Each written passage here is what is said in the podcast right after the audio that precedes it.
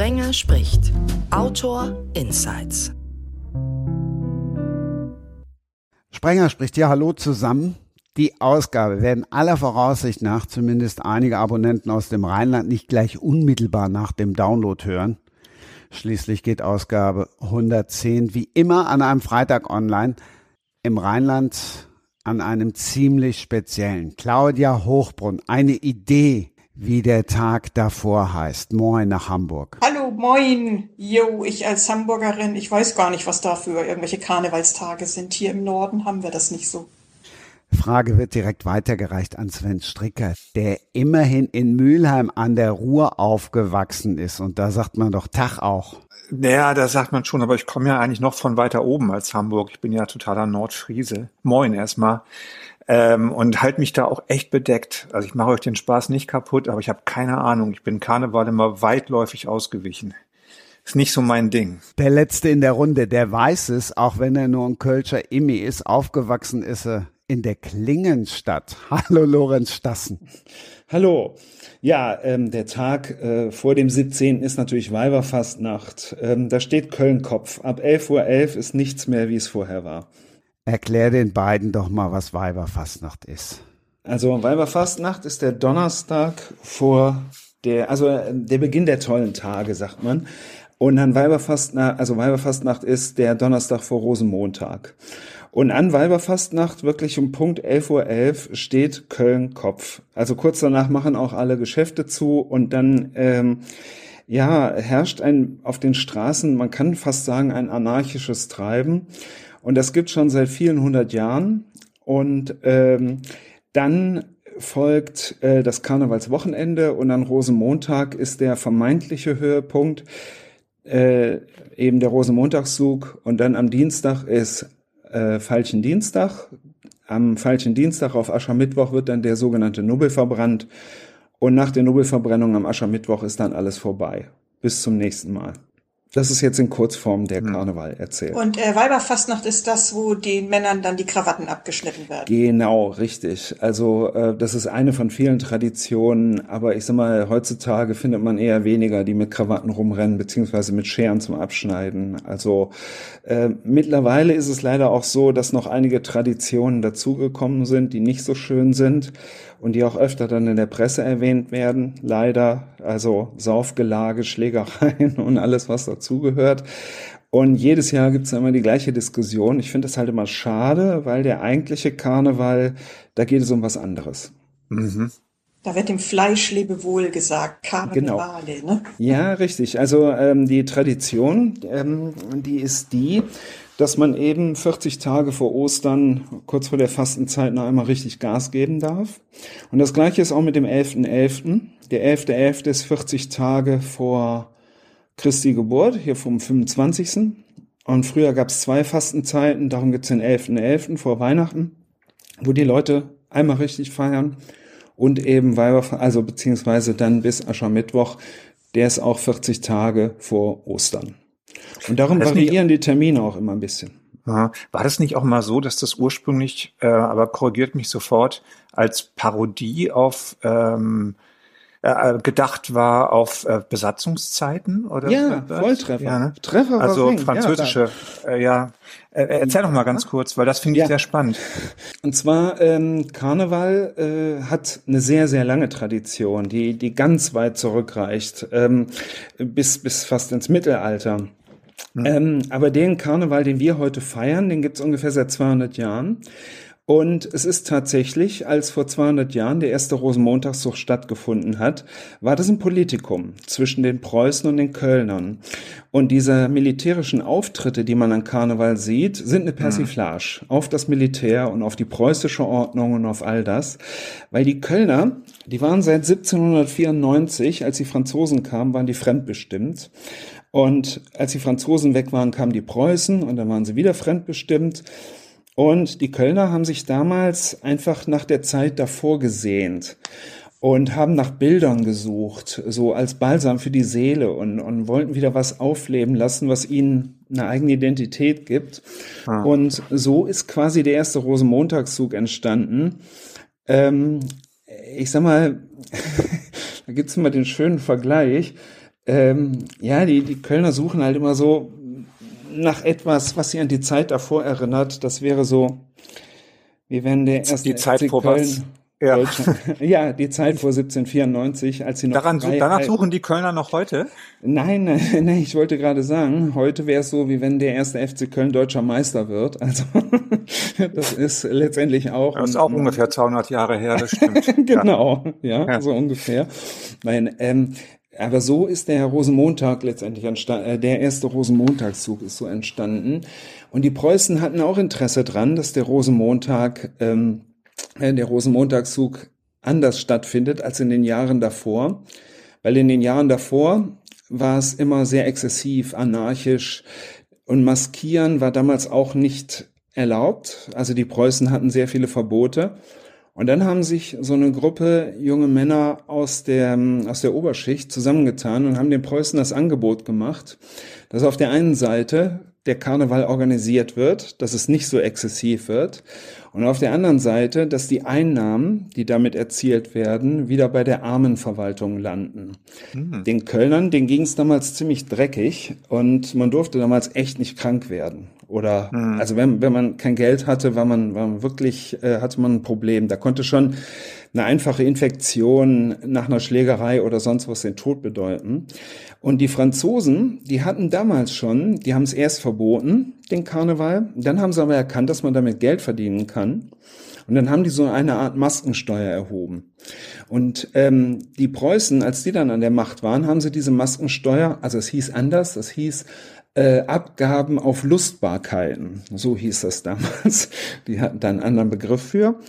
Und ähm, als die Preußen dann da waren, dann haben die das abgeschafft. Und dann ging es den Armen noch dreckiger. Und der Rosenmontagszug ist so zustande gekommen in Kurzform, dass wir mit den Preußen Deal gemacht haben. Wir organisieren das, dass das nicht so exzessiv wird. Und gleichzeitig ähm, wird wieder, werden wieder diese Steuern erhoben, die dann den Armen zugutekommen. Ist es eigentlich dieses parodistische Element? Würdest, äh, würdest du sagen, dass das heute noch bekannt oder verbreitet ist oder hat sich das alles komplett losgelöst? Nee, äh, ganz im Gegenteil. Also ähm, ich bin ja auch bei den roten Funken und die Parodie, da muss man halt genau hingucken. Zum Beispiel unsere Uniformen, die sind maßgeschneidert und nahezu perfekt. Also da achten Ja. wir auch sehr drauf, dass sie genau, und das sind keine preußischen Uniformen, wir haben die Uniformen der Kölner Stadtsoldaten äh, an quasi. Das ist unser Schnittmuster. Und die Stadtsoldaten, das waren somit die schlechtesten Soldaten, die man finden konnte. es gibt da so eine Legende, dass als die angegriffen wurden, haben die von der Stadtmauer runtergeschrien, ey, seid ihr verrückt zu schießen? Hier stehen doch Menschen. Also von daher, das waren eher Pazifisten als Soldaten. Und ähm, die wurden auch äh, selten irgendwie eingeladen, an irgendeiner Schlacht mitzumachen. Ähm, worum es uns aber geht, ist die Persiflage, die liegt im Detail. Also wir, wir sehen schon echt gut aus, also wie richtige Soldaten der damaligen Zeit. Aber dann torkeln wir auf die Bühne. Äh, wir haben Blumensträuße in den Gewehren. Wir führen einen Tanz auf, den man nicht Tanz nennen kann. Also es ist, ja, schafft man auch noch mit erhöhtem Promillepegel. Und darin liegt halt diese Persiflage. Also es ist überhaupt nicht eine, ja, es ist eine Verballhornung des Militärs. So war es vor 200 Jahren geplant, so machen wir es heute noch. Frage an die Fachfrau. Und ja, sie ist keine Psychologin, das schicke ich gleich vorweg, aber sie ist Fachärztin für Psychiatrie und Psychotherapie. Was sagt das aus, wenn erwachsene Männer in der Uniform umeinander torkeln und das Tanzen nennen? Dass sie Spaß haben. Definitiv. Ja, es ist doch schön, wenn man sozusagen äh, für sich selber so ein bisschen, ähm, ja, das innere Kind behält, bisschen Spaß hat mit Verkleiden und allem drum und dran. Das sollte man doch viel häufiger machen. Also ich finde das durchaus positiv, was das aussagt. Also da würde ich auch gern was zu sagen. Und zwar, wenn wir so auf Tour gehen, also wir, wir haben ja Auftritte im Karneval als die Roten Funken. Und das erinnert mich jedes Mal an eine Klassenfahrt. Wir steigen da in den Bus ein, fahren den ganzen Tag durch die Gegend, haben wirklich sehr viel Spaß und ja, es sind zum Teil sehr vernünftige Leute mit an Bord. Ich würde mich auch dazu zählen. Aber dann in diesen paar Stunden lässt man alles von sich abfallen und ist einfach nur roter Funk. Naja, der Punkt ist doch auch der, man ändert sich ja im Leben eigentlich gar nicht so sehr. Äh, mhm. Es wird ja immer so gerne gesagt, ach ja, und dann wird man alt und äh, dann ist man gereift und so. Aber im Grunde stimmt das doch nicht. Ähm, das Einzige, was sich ändert, ist halt das, was Menschen mit Jugend verbinden. Also ich merke es mal bei Klassentreffen, ich bin Jahrgang 69 und wenn ich dann die Leute wieder treffe, wir sind jetzt alle so, im, äh, so über 50, ne? aber wir können doch immer über die gleichen Witze lachen, über den gleichen Krempel mhm. wie damals. Da hat sich eigentlich eigentlich nicht viel geändert. Man kann tatsächlich wieder sofort zurückswitchen, als man äh, noch jung war. Und der Unterschied ist, die heutige Jugend, die verbinden wiederum ganz andere Dinge und erleben dann das, was wir mit Jugend verbinden, als alt und denken, ach, das sind die alten Leute. Aber das ist eben die wahre Geschichte dahinter, was ich auch für mich sehr interessant fand. Man wird eigentlich gar nicht geistig alt, nur man hat eben andere Hobbys und äh, andere Dinge, die man mit dem Jungsein verbindet. Und das ist sozusagen äh, eigentlich nicht verwunderlich, wenn äh, sich dann plötzlich die ganzen Leute bei den roten Funken wieder wie auf einer Klassenreise fühlen und auch genauso wieder sind. Und das ist ja auch nicht Schlimmes. Im Gegenteil, viel schlimmer sind doch diese Typen, die dann immer so steif bleiben und oh, und ich muss mhm. doch jetzt meine Würde bewahren und so. Das ist ja eher ungesund. Ja, und was diese Uniformen halt auch noch mit sich bringen, wenn der Chefarzt neben dem Klempner sitzt, äh, das sieht man nicht mehr, wenn man eine Uniform anhat. Also es gehen auch wirklich alle so Statussymbole verloren dadurch. Da hat der Klempner echt Glück gehabt, sonst wird der Chefarzt ihn anpumpen, ne? Also wenn sich die Gehälter so anguckt. Genau, genau so ist es. ja, das stimmt. Mhm. Aber in Köln ähm, sozusagen, äh, es fing ja eigentlich mit den Karnevalsdingen äh, zwar so christlich und so, wie du das gerade so schön erzählt hast, mhm. an, aber eigentlich als alte Römerstadt, die hatten ja schon vorher ihre Saturnalien und äh, genau. so mit Verkleiden und äh, so die Obrigkeit so ein bisschen auf die Schippe nehmen. Das ist ja schon in der Antike sozusagen verbreitet gewesen. Und da hat Köln Richtig. als alte Römerstadt ja auch schon so eine Historie für. Ne? Genau. Und das geht also auch, ähm, ja, wie soll man sagen? Also dieses Brauchtum geht wesentlich weiter zurück als nur 200 Jahre. Nur, wie gesagt, diesen Karneval, der heute gefeiert wird, äh, sowohl auf der Straße als auch in diesen organisierten Vereinen und Chors, ähm, den kann man sagen, gibt es seit 200 Jahren. Aber die Tradition ist wesentlich länger. Oder die, die, äh, die Historie. So. Sind damit alle Fragen über den Karneval schon geklärt? Das hätte ich jetzt nicht gedacht. Also. Ja, das war ja eine umfassende geschichtliche Abhandlung über den Karneval. Was soll man da jetzt noch nachfragen? Das muss jetzt erstmal sacken für so ja, genau. Norddeutsche, genau. die mhm. dann denken, ach na ja, ist ja ganz schön. Wir haben ja dafür in Bad Segeberg die Karl-May-Festspiele, das ist dann ähnlich, ne? Ach Gott. Ja, die haben wir, die haben wir im Sauerland auch in Elspe. Da war ich als Kind ganz oft. Also das ist auch schön, ja. Genau, Elspe. da war zuerst Pierre Brice, aber dann haben wir ihn abgeworfen beworben, dann kam er auch nach Bad Segeberg. Ja, ja, das waren noch Zeiten. Mhm. ich habe ja auch mal in Hamburg gewohnt und ich weiß, dass es in Bergedorf immer eine riesen Karnevalsparty gab. Ja, das, ähm, ich, ich erinnere mich an die Plakate, die da standen, aber da bin ich nie hingegangen. Ja, ihr seid gerne eingeladen, mal vorbeizukommen. Dieses Jahr wird schwierig, aber nächstes Jahr gibt's wieder Veranstaltungen. Also dieses Jahr die Veranstaltungen sind leider ja schon vorbei. Hm? Die letzten drei Jahre mit einer Maskensteuer wäre auch komisch gewesen. Ne? ja, das, das ist ein spannendes Thema, Corona.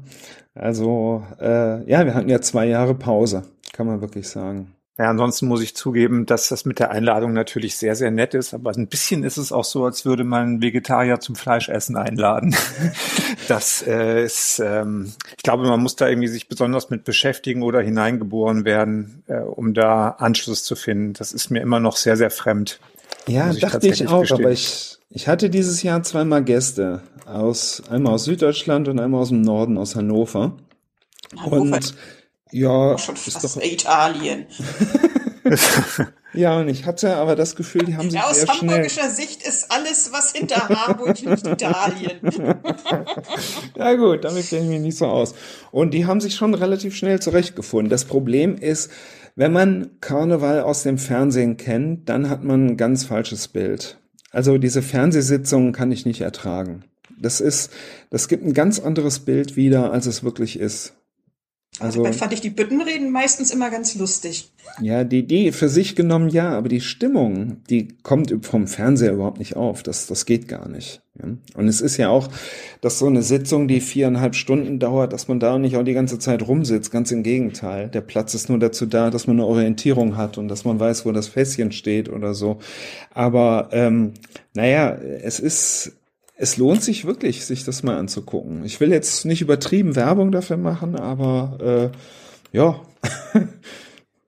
ich habe da so eine Idee. Das hat bei Sven Stricker schon mal geklappt, den mit so einem Fußballclub zu connecten nach seinem ersten Auftritt. Und ich war ja in diesem Jahr auf einer Sitzung und das war die FC-Sitzung. Hm, die ist gut, ne? Oder? Überragend. Ja, habe ich nur Gutes von gehört. Ich war leider noch nicht da, weil da ist es schwer, Karten zu bekommen. Der ja, und was ist jetzt deine Idee? Der Stricker reagiert, der geht überhaupt nicht drauf ein. Nee, nee weil ich nicht weiß, wo deine Idee, äh, wo, wo, was für eine Idee das sein soll. Mir schwan Schlimmes, aber ich weiß nicht genau, was du meinst. Also ich stelle mir jetzt tatsächlich Sven Stricker im Fohlentrikot auf der FC-Sitzung vor. Hm, ja, das klingt hm. nach einem richtig guten Plan ehrlich gesagt. Ach so, aha. Fohlentrikot, ja? Naja, ich bin Gladbacher. Das ja, war ich auch schon, ich, äh, war ich, bin ich schon lange, aber ich fürchte, die haben auch was mit Karneval zu tun, aber das, das ist das ein Fohlentrikot. Seit wann tragen Fohlen Trikots? Ja, das ist ja jetzt vollkommen, äh, das ist ja eine völlig unqualifizierte Frage. Nein, Quatsch. Es ähm, gibt keine unqualifizierten ja, ja. Fragen. Es gibt nur Leute, die sie nicht beantworten können. Nein, die Gladbacher, äh, also Borussia Mönchengladbach ist immer schon mein Leib- und Magenverein gewesen und ähm, die nennen sich seit den 70er Jahren oder werden sie Fohlen genannt, weil sie dort eine so wahnsinnig junge Mannschaft hatten ähm, und mit dieser ganz jungen Mannschaft für Furore gesorgt haben und vor allen Dingen schnell und wild gespielt haben. Und deswegen waren das immer die Fohlen. Und das mit der Mannschaft hat sich sehr geändert, aber der Begriff ist geblieben. Ja, und das, ähm, nachdem wir letztes Mal den Podcast äh, bei Christian hatten, äh, da war halt auch der jetzige Geschäftsführer vom Borussia Mönchengladbach dabei, äh, Markus Aretz, und den durfte ich dabei kennenlernen. Und das war eine sehr schöne äh, Begegnung und äh, darauf spielt Christian an. Aber Karneval ist jetzt für mich ehrlich gesagt nicht ganz das gleiche äh, wie mein Fußballverein. Äh, obwohl ich zugeben muss, ähm, dass die Thematik, so äh, wie sie gerade von Lorenz auch beschrieben wurde, wurde ähm, für mich dann doch sehr interessant klang. Dass äh, immerhin ähm, muss ich sagen, das ist schon viel mehr, als ich äh, jemals über Karneval gedacht habe. Ich, ich bin ja in Mülheim an der Ruhr groß geworden, wo es Karneval mhm. auch gibt, äh, und habe tatsächlich aber großräumig auch schon als Jugendlicher äh, die Gegend umfahren, wenn es dann irgendwie möglich war, als es damals äh, auch bei uns natürlich Rosenmontagszüge und sowas gab ähm, das war einfach nie mein Ding. Es gibt Leute, die können auf sowas gut und es gibt Leute wie mich. Ja, das, mhm. ähm, ähm äh, aber ich gönne jedem seinen Spaß und ich, ich finde auch äh, die Hintergründe finde ich total interessant und ähm, auch was Claudia eben sagte, dass es grundsätzlich ja gut ist, sich zu freuen und Spaß zu haben bei allem Möglichen, was eben auch nicht so spaßig ist im Leben drumherum. Ähm, dagegen ist überhaupt nichts zu sagen, aber da muss natürlich jeder sein eigenes äh, Ventil und seinen eigenen Weg suchen und finden. Hm. Und Claudia, um dich jetzt noch ein bisschen mehr ins Boot zu nehmen, auch wenn du nicht der ganz große Fußballfan bist, aber du kennst die Rivalität zwischen St. Pauli und HSV und so ungefähr ist das zwischen dem ersten FC Köln und Borussia Mönchengladbach und den Fans. Wenn ich da also hingehen würde, würde ich hingehen, aber nicht wieder zurückkommen. Vermutlich. Nee, das stimmt nicht. Ach komm, im Gladbach-Trikot? Im Gladbach-Trikot auf eine Karnevalssitzung in Köln und auch noch FC. Ähm, also du müsstest hier den ganzen Abend Sprüche anhören. Ja, also du hättest äh, keine ruhige Minute, aber äh, keine Verletzung. Das kann ich dir garantieren. Ja, nee, auch also die Verletzungen da, des Egos können auch schlimm sein. Ja, das, das stimmt. Ja, also du müsstest sehr, sehr viel Humor mitbringen, sag ich mal so. Ja, aber dann gehe ich ja nicht zum Karneval, wenn ich Humor habe. Na. ja, also ich muss auch gleich mal in den Keller. Ich muss noch mal lachen. Ja. Sehr gut. Ja, diesen Ruf, den genießen Karnevalisten leider oft. Und ja, bei stimmt. manchen, und bei manchen ist es auch leider so, weil jetzt auch für die, äh, für Claudia, es gibt leider Menschen in Karneval, die so eine Uniform brauchen. Und diese Menschen, die sind auch nicht immer die besten Karnevalisten, so will ich das mal nennen. Also es gibt Leute, die verstecken sich auch hinter ihrer Uniform, um wer zu sein. Und ähm, ja, das, das gibt es halt, so wie es in jeder Gesellschaft unterschiedliche Typen gibt. Aber das Gros der Karnevalisten ist hm. das. Ich würde jetzt einfach auch mal vermuten, dass genau das, was da ursprünglich mal, das finde ich halt einfach am interessantesten, diesen Aspekt, was da mal vielleicht persifliert oder äh, so wurde, dass das genau auch dieses Hierarchische und dieses ähm, ähm, sozusagen diese Abstufung innerhalb einer Gruppe, dass es die aber im Karneval genauso gibt. Ja, dass man das, das eigentlich militärische, wer welchen Rang hat, wer welchen, welches, ähm, welche Funktion hat, dass das doch wahrscheinlich in Karnevalsvereinen letztlich ähnlich abläuft wie in anderen Organisationen, oder? Vermutlich ja. noch hierarchischer, ne? Na, ich wollte es jetzt nicht so extrem sagen, aber ich hätte es eigentlich auch gedacht. Ja. Naja, wenn man also, allein also, schon denkt, was jemand machen muss, um Karnevalsprinz zu werden. Ne? Ah, Moment, da, da ist aber, das ist jetzt eine ganz andere Liga. Also, ähm, weil da geht es ja auch um eine Menge Geld. Mhm. Also den jetzigen mhm. Karnevalsprinz, äh, also darüber wird auch, über was das wirklich kostet, darüber wird auch nicht geredet, darüber wird Stillschweigen bewahrt. Ich weiß es also nicht. Wenn man nur so ein ganz klein bisschen hinter die Kulissen guckt, weiß man schon, dass da ein enormer Geldbetrag drin ist und man auch wirklich drei Monate seines Lebens opfert oder mindestens zweieinhalb. Also die sind ja die komplette Zeit im Hotel untergebracht, haben ganzen Tag Programm, nur montags haben sie frei. Ähm, aus, ausgenommen Rosenmontag, da haben sie nicht frei. Außer immer wieder Sturm. Wenn Sturm ist dann auch. Nein, aber was, was diese Hierarchie angeht, ähm, die ist ein bisschen anders. Und das ist ja? ungefähr so, wie ich gesagt habe. Ähm, es gibt Leute, die brauchen eine Uniform, um ich sag mal ganz blöd, um ihr Ego aufzupimpern. Und solche Leute gucken natürlich auch auf Hierarchie und äh, mhm. ja, sind schon darum bemüht, auch weit und schnell nach vorne zu kommen. Manche brauchen das auch für ihren Job. Also man muss einfach auch ganz klar sagen, dass Köln, was diesen Kölschen Klüngel angeht, auch ein bisschen anders strukturiert ist. Ich meine, das gibt's überall. In München heißen sie Spezi, glaube ich. In Hamburg haben sie wahrscheinlich auch irgendeinen mhm. Namen dafür. In Köln heißt das Klüngel und der Klüngel an sich ist eigentlich was Positives. Also zumindest ist positiv gedacht. Also der Kernsatz des Klüngels lautet, man kennt sich, man mag sich, man hilft sich. Und der zweite Satz, der ist schon von Bedeutung. Also ich habe auch genug Leute in Karnevalsvereinen oder, oder bei uns im Chor, die ich nicht so mag, aber es sind genug Leute da, dann kann man denen aus dem Weg gehen. Mhm. Was ich halt wirklich sagen muss, der Klüngel ähm, der wirkt auch zum Teil sehr positiv. Jetzt gerade, wir haben sehr viele Chefärzte, Professoren. Und wenn man da sonntags abends mal jemanden anrufen kann, der einem dann sagt, fahr ins Krankenhaus oder nicht, das ist schon ein Ding.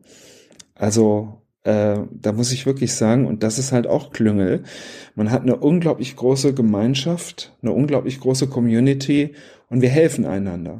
Funktioniert das auch andersrum, wenn der Chefarzt beim Klempner anruft und sagt, du, ich habe einen Wasserrohrbruch? Oder sind Natürlich. immer nur die ärztlichen Angelegenheiten nein, nein, nein. dann kostenlos? Nein, also mein Vermieter, mein Ver nee, äh, nicht kostenlos. Äh, ähm, also wenn ich wenn ich zu einem Funken zu einem Arzt gehe, der roter Funk ist, ähm, dann zahle ich da auch. Ähm, darum geht's nicht. Aber es geht darum, äh, dass man auch seine Privatnummer bekommt und äh, im Zweifelsfall hat er auch sonntags für einen Zeit und umgekehrt ist es genauso. Also ähm, heutzutage einen Handwerker zu kriegen, ist ja gar nicht ja, so leicht. Das stimmt. Und bei den Funken gibt es sehr viele Handwerker und die kommen sofort. Also ich habe das Glück, in der Wohnung zu wohnen. Mein Vermieter ist roter Funk.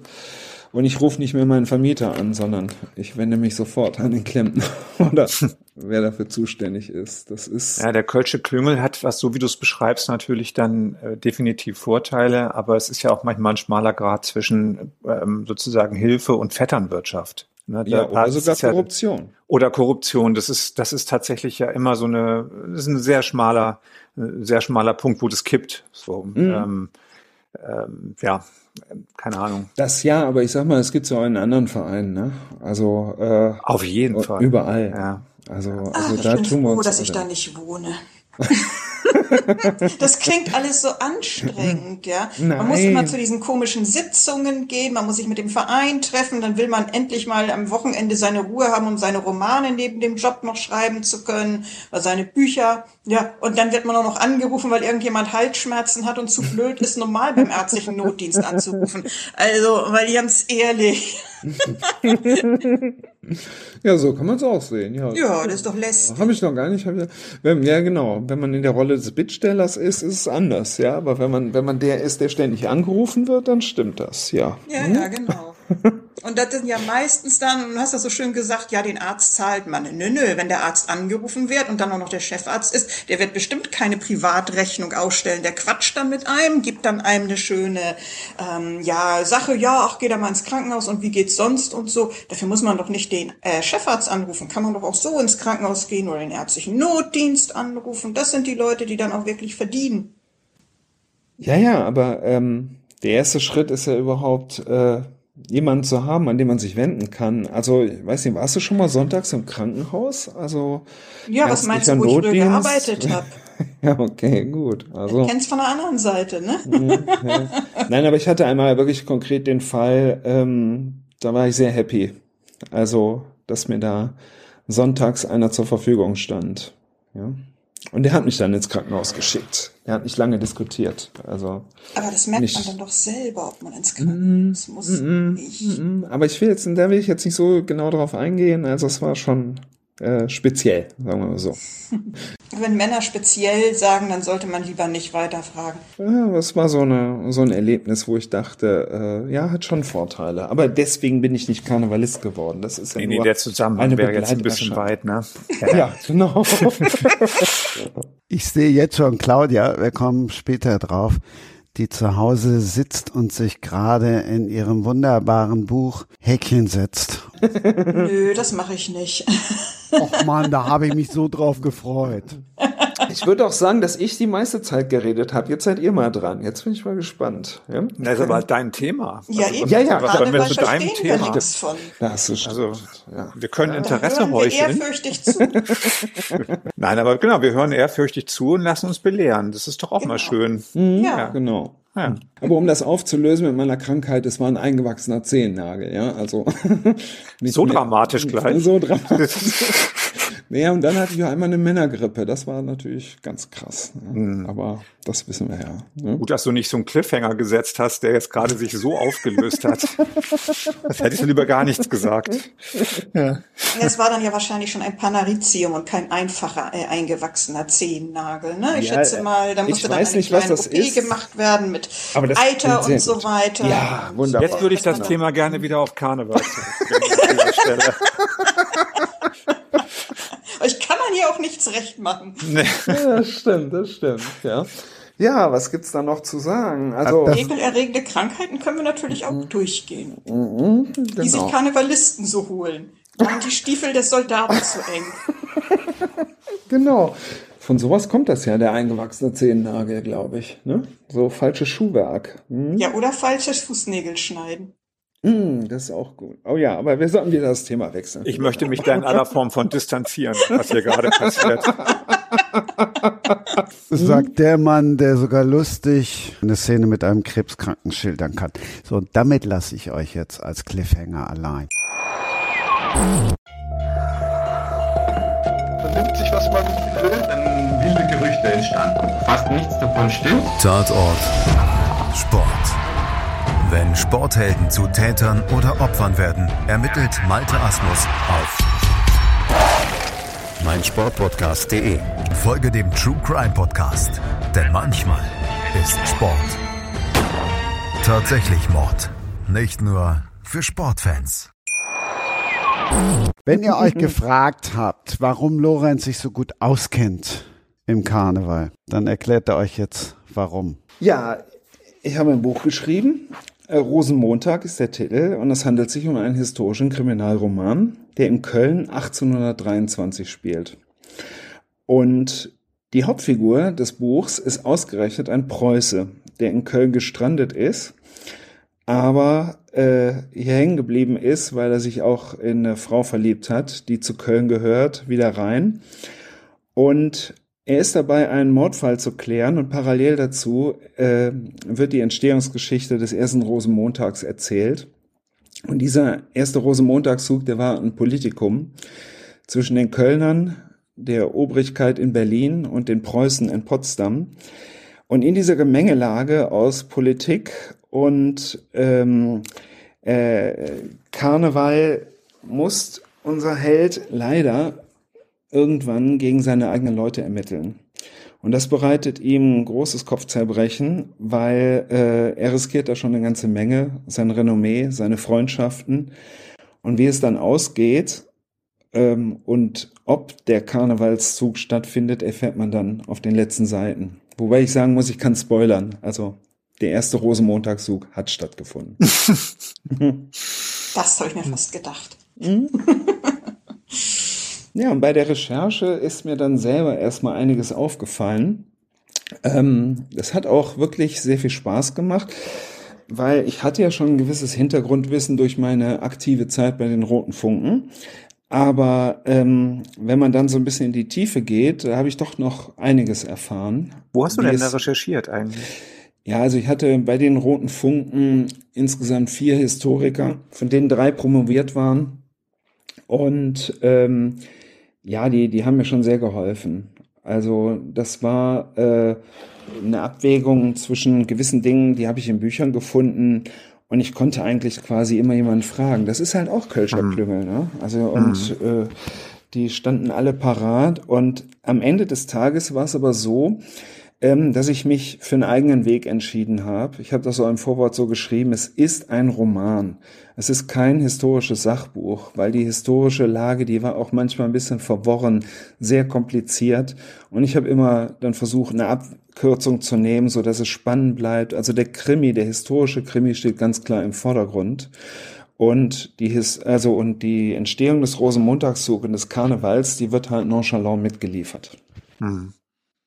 Es ist also, das heißt, also eine Geschichte, sie hätte so gewesen sein können, richtig. der Hintergrund stimmt und so, aber natürlich wird man da auch sich äh, so ein bisschen äh, fiktiv äh, langhangeln, damit spannend bleibt und nicht langweilig wird. Ne? Genau. Und ich habe halt ähm, noch äh, ganz klar, ich habe mehrere Figuren, die ich frei erfunden habe. Mit denen konnte ich natürlich machen, was ich wollte. Aber die historischen Figuren, die habe ich auch nachher in einem Glossar hinten zusammengefasst. Und die historischen Figuren, da habe ich jetzt nicht irgendeinen Mist dazu erfunden, sondern also ein bisschen, also so, so, dass sie in die Geschichte reinpassen. Ähm, aber im Großen und Ganzen habe ich da darauf geachtet, äh, dass ich über einen Franz Ferdinand Wallraff oder einen Prinz Friedrich von Preußen jetzt nicht irgendeinen Mist erzähle. Also das war mir sehr wichtig. Vor dem Glossar kommen 402 Seiten. Du genau. hast jetzt gerade in deiner Inhaltsangabe kürzer als der Klappentext. Ja, ich habe halt Sorge, dass ich spoiler. Ja, das ähm, sollst du nicht machen. Nein, was auch noch ganz lustig ist, ähm, das haben mir mittlerweile viele gesagt, dass ähm, es gibt so einige Geschichten in dem Buch, die habe ich mir nicht ganz selbst ausgedacht, sondern die sind Teil so der Kölner Geschichte. Ähm, ich habe das Buch aber so geschrieben, dass jemand, der diese ganzen Legenden und Historien nicht kennt, trotzdem Spaß hat beim Lesen. Zumindest wurde mir das gesagt, dass das der Fall ist. Ähm, aber wer sich ein bisschen in Köln auskennt und auch mit diesen Anekdoten und Legenden auskennt, der hat nochmal einen besonderen ne-, Mehrwert, würde ich das mal nennen.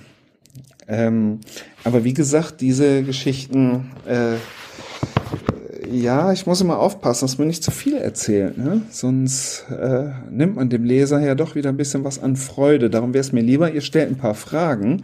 Mich würde noch was interessieren, Lorenz. Äh, hm? zwar, wenn du ähm, die, die Geschichte des Rosenmontags akkurat erzählst und darauf achtest, dass du auch historische Figuren sauber einordnest, andererseits dir aber bewusst und ja auch natürlich berechtigt Freiheiten nimmst, was so die ganze ja, was, ich, was den Weg oder was auch immer äh, betrifft. Wo ist für dich die Trennlinie und was glaubst du, wie das für jemanden ist, der das liest? Also was, wo ist es dir wichtig, dass du ähm, sozusagen einen historischen Abriss lieferst und wo sagst du einfach, das ist mir vollkommen egal, ob das so stattgefunden hat oder nicht? Und mhm. ist das für den Roman wichtig? Also oder auch für die Rezeption? Ja, sagen wir mal so. Also ähm, nehmen wir mal äh, die Figur Prinz Friedrich von Preußen. Der hat in Düsseldorf ein äh, Kommando gehabt, also war Kommandant einer Infanteriedivision. Und ich habe herausgefunden, dass er ungefähr ab 1824 Dauergast war bei dem großen Maskenball im Gürzenich und dass er auch im weiteren Verlauf seines Lebens den Karneval immer wieder unterstützt hat. Hm. Da konnte ich dann davon ausgehen, dass Prinz Friedrich von Preußen 1823 bestimmt auch nichts dagegen gehabt hat und habe ihn eben auf die Seite meines Helden geholt. Beispiel. Ähm, das ist halt dann Spekulation, ne? Das, das ist, ist Spekulation, aber da haben dann auch meine Berater gesagt, das liegt sehr nah. Also es ist eine Spekulation, ist ja auch kein Sachbuch, nur, ähm, oder ein anderes Beispiel, es gab einen Polizeipräsident, Karl Philipp von Struensee, mhm. und der war verhasst bei den Kölner Bürgern. Und er wurde auch 1830 mit Schimpf und Schande aus der Stadt gejagt. Also er wurde abgesetzt und da haben die Kölner ihm wirklich äh, faule Eier hinterhergeworfen. Und da ist natürlich, das ist der ideale Antagonist. Warum sollte der, ach, warum sollte der 1823 plötzlich dafür sein? Und Struensee, und das ist wirklich erwiesen, der hat auch maßgeblich Zensur betrieben, Pressezensur. Und zum Beispiel eine Figur, die auftaucht, ähm, ist Markus Dumont. Das ist der Gründer des Verlags Dumont Schauberg.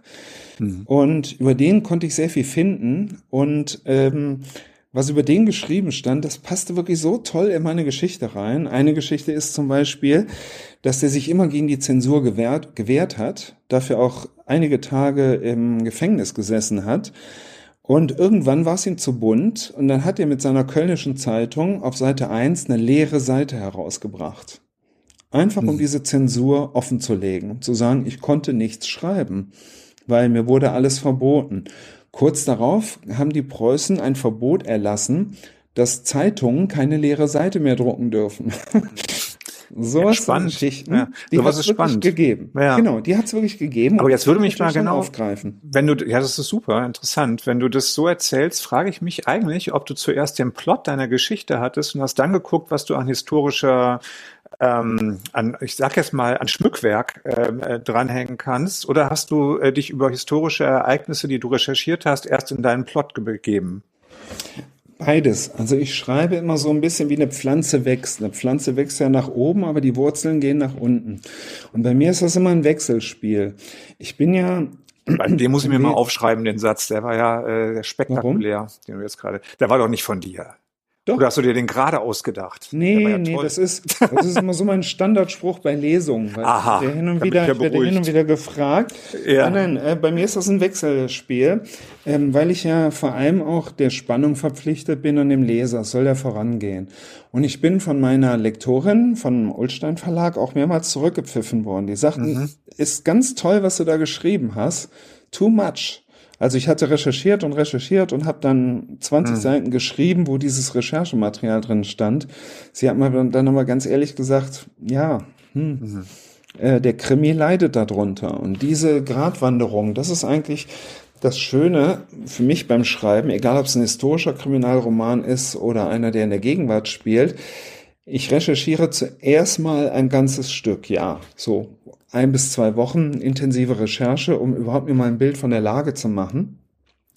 Und dann habe ich mich in regelmäßigen Abständen von ungefähr zwei Wochen mit meinen, mit einem Fachberater zusammengesetzt und habe dem quasi erzählt, was ich vorhabe zu tun. Und der hat dann eben entweder genickt oder gesagt, das müssen wir mal überprüfen, beziehungsweise dann haben wir noch zusammen andere angerufen, die dann auch noch ihren Kommentar dazu gegeben haben. Und dann entstand am Ende so ein Bild.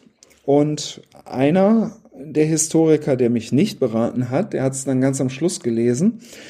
Ähm, und er meinte, ja, ich hätte ein paar historische Verzerrungen darin, die aber in der Belletristik absolut erlaubt seien. Also bei einem Sachbuch hätte er gesagt, nee, das geht nicht. Naja, aber das ist, das ist ja tatsächlich immer die Frage, ne? Wenn man, wenn man auch Kriminalromane zum Beispiel in der Gegenwart schreibt oder so, dann hast du ja auch immer das Ding, dass du letztlich angreifbar bist, was die Polizeiarbeit zum Beispiel betrifft, genau. einer Protagonisten. Wäre dem nicht so, äh, würde sich drei Viertel des Buches um den Schreibtisch des Ermittlers drehen, äh, genau. wo man dann sitzt und Akten aus äh, anfertigt. Das geht natürlich nicht. Und da mhm. brauchst du natürlich äh, diese künstlerische Freiheit im Umgang mit der der Realität ebenso, um eine spannende Geschichte zu erzählen.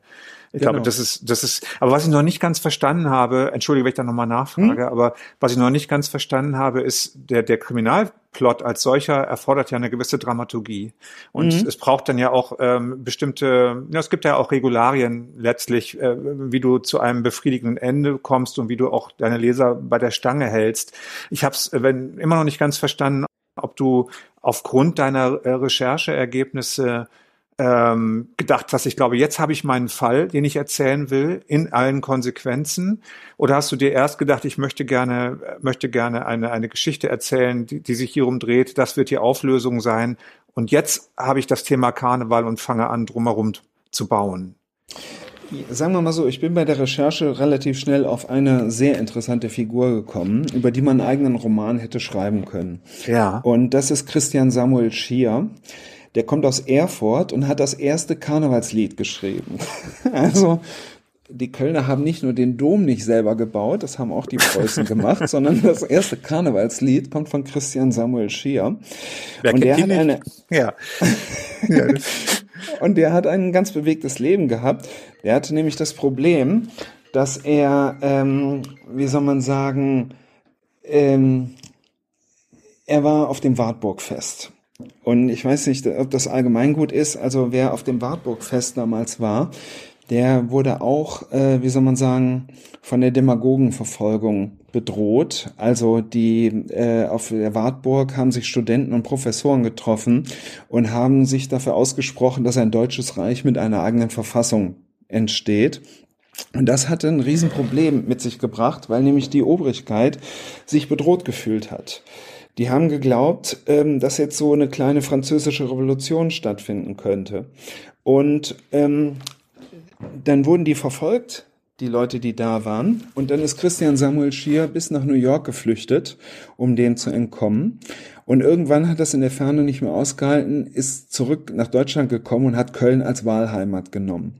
Und in dieser Lebensgeschichte, und die habe ich sehr genau beschrieben, und die ist auch richtig so beschrieben, wie sie in meinem Buch drin steht, aus dieser Lebensgeschichte heraus generierten sich dann für einen Kriminalfall ganz tolle Aspekte.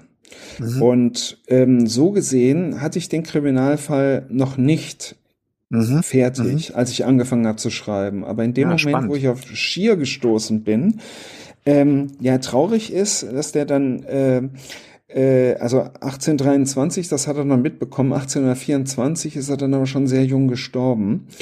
Und ähm, es ist aber eine so spannende Persönlichkeit gewesen, dass ich da, dass ich plötzlich so einen Mittelpunkt der Handlung hatte, von wo aus ich meinen Helden ermitteln lassen konnte.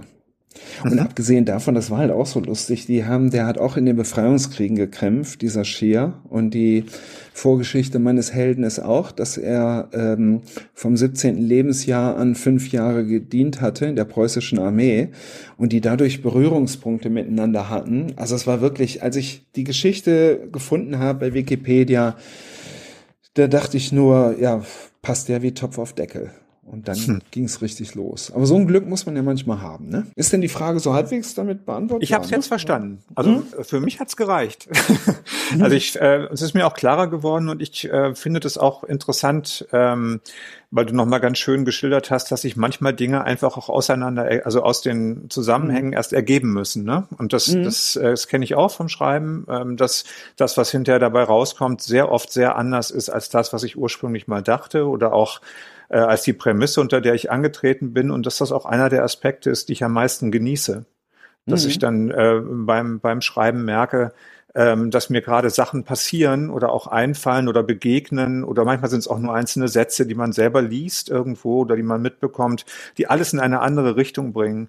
Und dieses Überraschungsmoment oder diesen Effekt, den benötige ich auch sehr, um mich nicht zu langweilen äh, ja. beim Schreiben, ne? Und um selber auch gespannt zu bleiben, wie es weitergeht, wie es sich entwickeln kann und so. Und das kann ich sehr gut nachvollziehen. Ähm, mhm. Äh, erfordert natürlich auch einen gewissen Mut, einfach drauf los, also sozusagen drauf loszugehen und zu sagen, es wird mhm. schon was passieren, es wird schon irgendwo hinführen, aber ähm, ich mag das, ich finde das gut. Ich mache das ja ähnlich. Ich habe ja auch noch, ähm, also als Claudia Hochbrunn eben humorvolle Sachbücher, aber ich habe auch äh, unter anderem Namen, unter meinem echten auch noch historische Romane geschrieben. Und ähm, da ist es bei mir auch so, ich habe meistens zuerst ein Bild vor Augen, ähm, was ich so aus einer Zeitepoche mitnehme und da wird dann auch drumherum recherchiert und ähm, ich kann das ziemlich gut nachvollziehen. Also da habe ich mich auch ein bisschen drin wiedererkannt und ich äh, mache das auch so, dass ich Exposé schreibe, aber während ich am Schreiben bin, also ich habe noch nie einen Roman äh, dem Verlag am Ende so abgegeben, wie er im Exposé hm. komplett war. Ja. Die Eckpunkte stimmen, aber während des Schreibens ergeben sich oft immer noch andere Dinge. Und ähm, mein ehemaliger Agent, also ich hatte inzwischen auch nochmal Agenten gewechselt, der sagte auch mal, ähm, als ich das erste Mal meinen ersten Roman dann hatte, ja, kann ich denn da noch äh, was umändern, obwohl es im Exposé jetzt schon so und so steht und so ist es doch besser. Und dann sagte er, ja, der Feind des Guten ist das Bessere. Und da gab es also, egal egal bei welchen Verlagen, ich war nie Probleme, wenn ich da dann irgendwas noch angepasst habe. Genau das brauche ich auch, mhm. dass ich da entsprechend ähm, ja mich selbst auch immer wieder überraschen kann und selbst wenn man einen Krimi schreibt oder Krimi-Elemente da drinne hat, das muss man natürlich planen, aber manchmal gibt es dann immer noch ein paar Abzweigungen, äh, die einen selbst überraschen beim Schreiben, die sich auch aus der Recherche ergeben. Mhm. Da würde ich jetzt mal eine Frage stellen. Also ich hatte mich bei einem anderen Roman auch mal so ein bisschen mit Hirnforschung beschäftigt.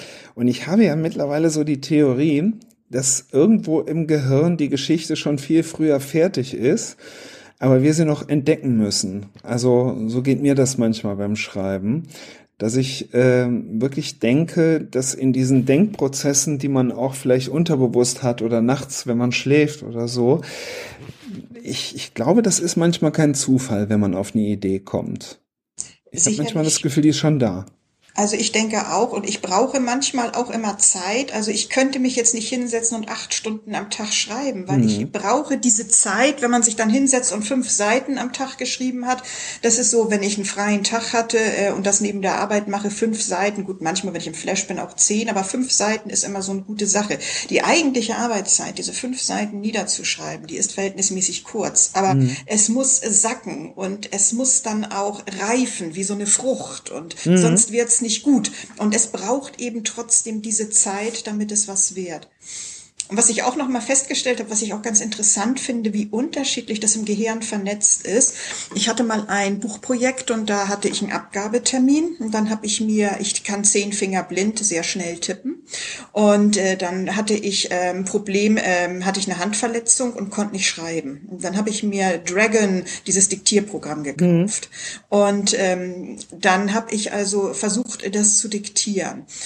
Und es ist etwas völlig anderes, ob man es durch die Finger gleiten lässt und tippt oder ob man es diktiert. Ich musste eine komplett mhm. andere ja, Überlegung angehen und ich war richtig froh, als mhm. ich wieder richtig tippen konnte, weil mir das einfach mehr gelegen hat als das Diktieren. Aber das habe ich schon in meiner ärztlichen Tätigkeit gemerkt. Arztbriefe, die ich 0815 runterrausche, die habe ich diktiert. Und äh, Gutachten, wo man wirklich nachdenken muss und wo es um was geht, die habe ich immer selbst getippt. Also ich habe auch ganz ja, große Schwierigkeiten mit Diktieren. Kann ich nicht. Habe ich mal versucht. Aber was da rausgekommen ist, wenn ich das am nächsten Tag gelesen habe, äh, nee, ich muss auch. Ich muss tippen. Ja, es fließt halt tatsächlich, äh, irgendwie fließt es durch die Finger. Das ist mhm. ähm, schon auch als Prozess, glaube ich, vom, vom Kopf äh, in die Finger, in die Tastatur oder so. Das hat schon eine Bedeutung. Ich kann das total nachvollziehen. Ich schreibe eigentlich auch sehr, sehr schnell, aber die Geschwindigkeit beim Schreiben und Denken ist so aufeinander abgestimmt, ähm, mhm. dass es meistens Sinn ergibt. Und beim, beim Diktieren ist es komplizierter. Da macht das Gehirn äh, mit dem Mundwerk zusammen andere Sachen. Ja. Das ist ähm, schon ein ganz spannender, ganz spannender Aspekt eigentlich, ja. Ähm, ja, und das ja, finde ich, finde ich interessant. Finde ich, finde ich gut. Also, Stimmt, kann ich bestätigen. Was ich auch interessant finde, wo es im Gehirn gespeichert ist. Also ihr habt ja auch damals noch die Rechtschreibreform 2000 miterlebt, ne? Und ja, wir ähm, sind alle ungefähr gleich alt. Hm. Genau. und ähm, da habe hm. ich äh, dann auch ähm, zunächst ähm, mit dem Schreiben mit ähm, Computer oder Schreibmaschine jedenfalls mit einer Tastatur. Ja, Computer hatte ich da schon. Ähm, da habe ich mich ganz schnell umgestellt und das mit Doppel-S statt mit SZ und so weiter und muss mit mhm. SS und nicht SZ und so. Aber wenn ich handschriftlich war und geschrieben habe, dann habe ich automatisch immer noch SZ geschrieben. Das hat ganz lange gedauert, bis das umgestellt war. Also es war im Tippen ganz schnell im Kopf in den Verknüpfungen, aber handschriftlich, das hat viel länger gedauert. Mhm.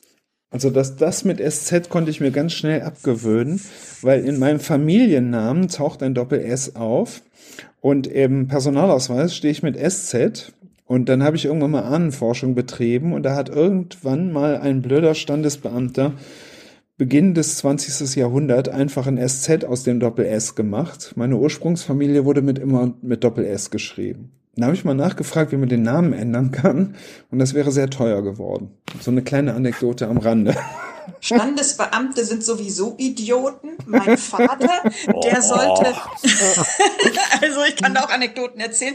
In den ja. 30er Jahren, ähm, mein Vater hat da mehrere Sachen. Also zum Beispiel sein ähm, Rufname war Horst und er sollte dann äh, noch Hans Kurt mit Bindestrich nach seinem Onkel als äh, zweiten Vornamen haben. Und was macht der Standesbeamte draus? Der schreibt Hans Kurt in einem Wort. Und das hat er dann den Rest seines Lebens so mit sich getragen. Mm. und eine Cousine von ihm, die sollte Inga heißen und da hat der Standesbeamte, das war wohl wahrscheinlich wirklich ein Idiot, der da in der Gegend wohnte, äh, hier in Hamburg irgendwo um die Ecke war das, und dann meinte der Inga, den Namen gibt's nicht als Frauennamen und dann hat er einfach Inka reingeschrieben und die Ärmste wurde dann immer ausgelacht, ach bist du ein Indianer, der letzte Inka. Mhm. das ist die Macht der Standesbeamten. Ne? Lorenz, Mhm. Ach so, eigentlich müsstest du ja dann auch Stassen heißen und nicht Stassen. Genau. Wegen und das SZ will ich aber nicht. Also da bin ich, ich heiße Lorenz Stassen. Also ja. Äh, und ähm, ich habe mal, ich war mal beim Notar und der hat mir gesagt, ähm, dass ich auch nur in Reihen also auf dem Personalausweis Reisepass, da taucht dann das Stassen auf, aber ich darf mich sonst überall mit Doppel S schreiben. Das, äh, das macht keinen Unterschied. Ich wollte auf Schreiben der Roman spielt ja exakt vor 200 Jahren. Vielleicht ist das bei dem einen oder anderen mal eben schnell vorbeigerauscht. 1823 und 2023, jo, sind 200 Jahre. Du schreibst ja auch Escape-Romane. Mhm. Die Schreibe und auch das Vokabular ist ja komplett ein anderes. Wie schwer war das? Das war ähm, also da hatte ich einen eigenen Trainer für, will ich das mal nennen. Und zwar, ähm, weil ich ja in der Gegenwart lebe und auch äh, Gegenwartsromane schreibe, ähm, wenn ich nicht gerade äh, Rosenmontag geschrieben habe. Und es war wirklich so, also es gab so lustige, absurde Sachen. Zum Beispiel, mein Held heißt Gustav Zabel und dann stand da der Satz, Gustav Zabel hatte einen guten Draht nach Berlin. Was stimmt daran nicht? Es der gab Draht. 1823 noch Es wurde noch nicht telegrafiert. Richtig, zum Beispiel. Und dann habe ich, ähm, äh, irgendwann ist mir das dann selber aufgefallen, und dann habe ich einen Freund, ähm, der ist Kunsthändler, ein Experte für Möbel vor französische Revolution, also äh, 18. Jahrhundert. Und das liegt jetzt nicht so weit weg. Und der hat dann diese ganzen 400 Seiten gelesen in einem Rutsch und hat so 30 bis 40 Stellen, äh, Wörter gefunden, die er einfach ausgetauscht sehen wollte. Und auch kleine Formulierungen, aber das war nicht das große Problem, weil ich habe festgestellt, so anders haben die damals nicht geschrieben. Und zwar, ich habe ein Buch zu Hause, ähm, wo Justus von Liebig und Friedrich Wöhler sich gegenseitig Briefe geschrieben haben, diese beiden Chemiker. Das war so um 1830 herum. Und wenn man die Briefe liest, haben die nicht wesentlich anders formuliert als heute. Also ein paar Sachen waren ein bisschen umständlicher. Und dann hat mein Freund Hubertus Erfurt äh, ist der mit mir den Text durchgegangen und ein paar Sachen waren eben eindeutig, so wie der Draht. Aber dann hat er sich irgendwann mal über das Wort ausschlaggebend echauffiert, meinte, das würde er nicht schreiben.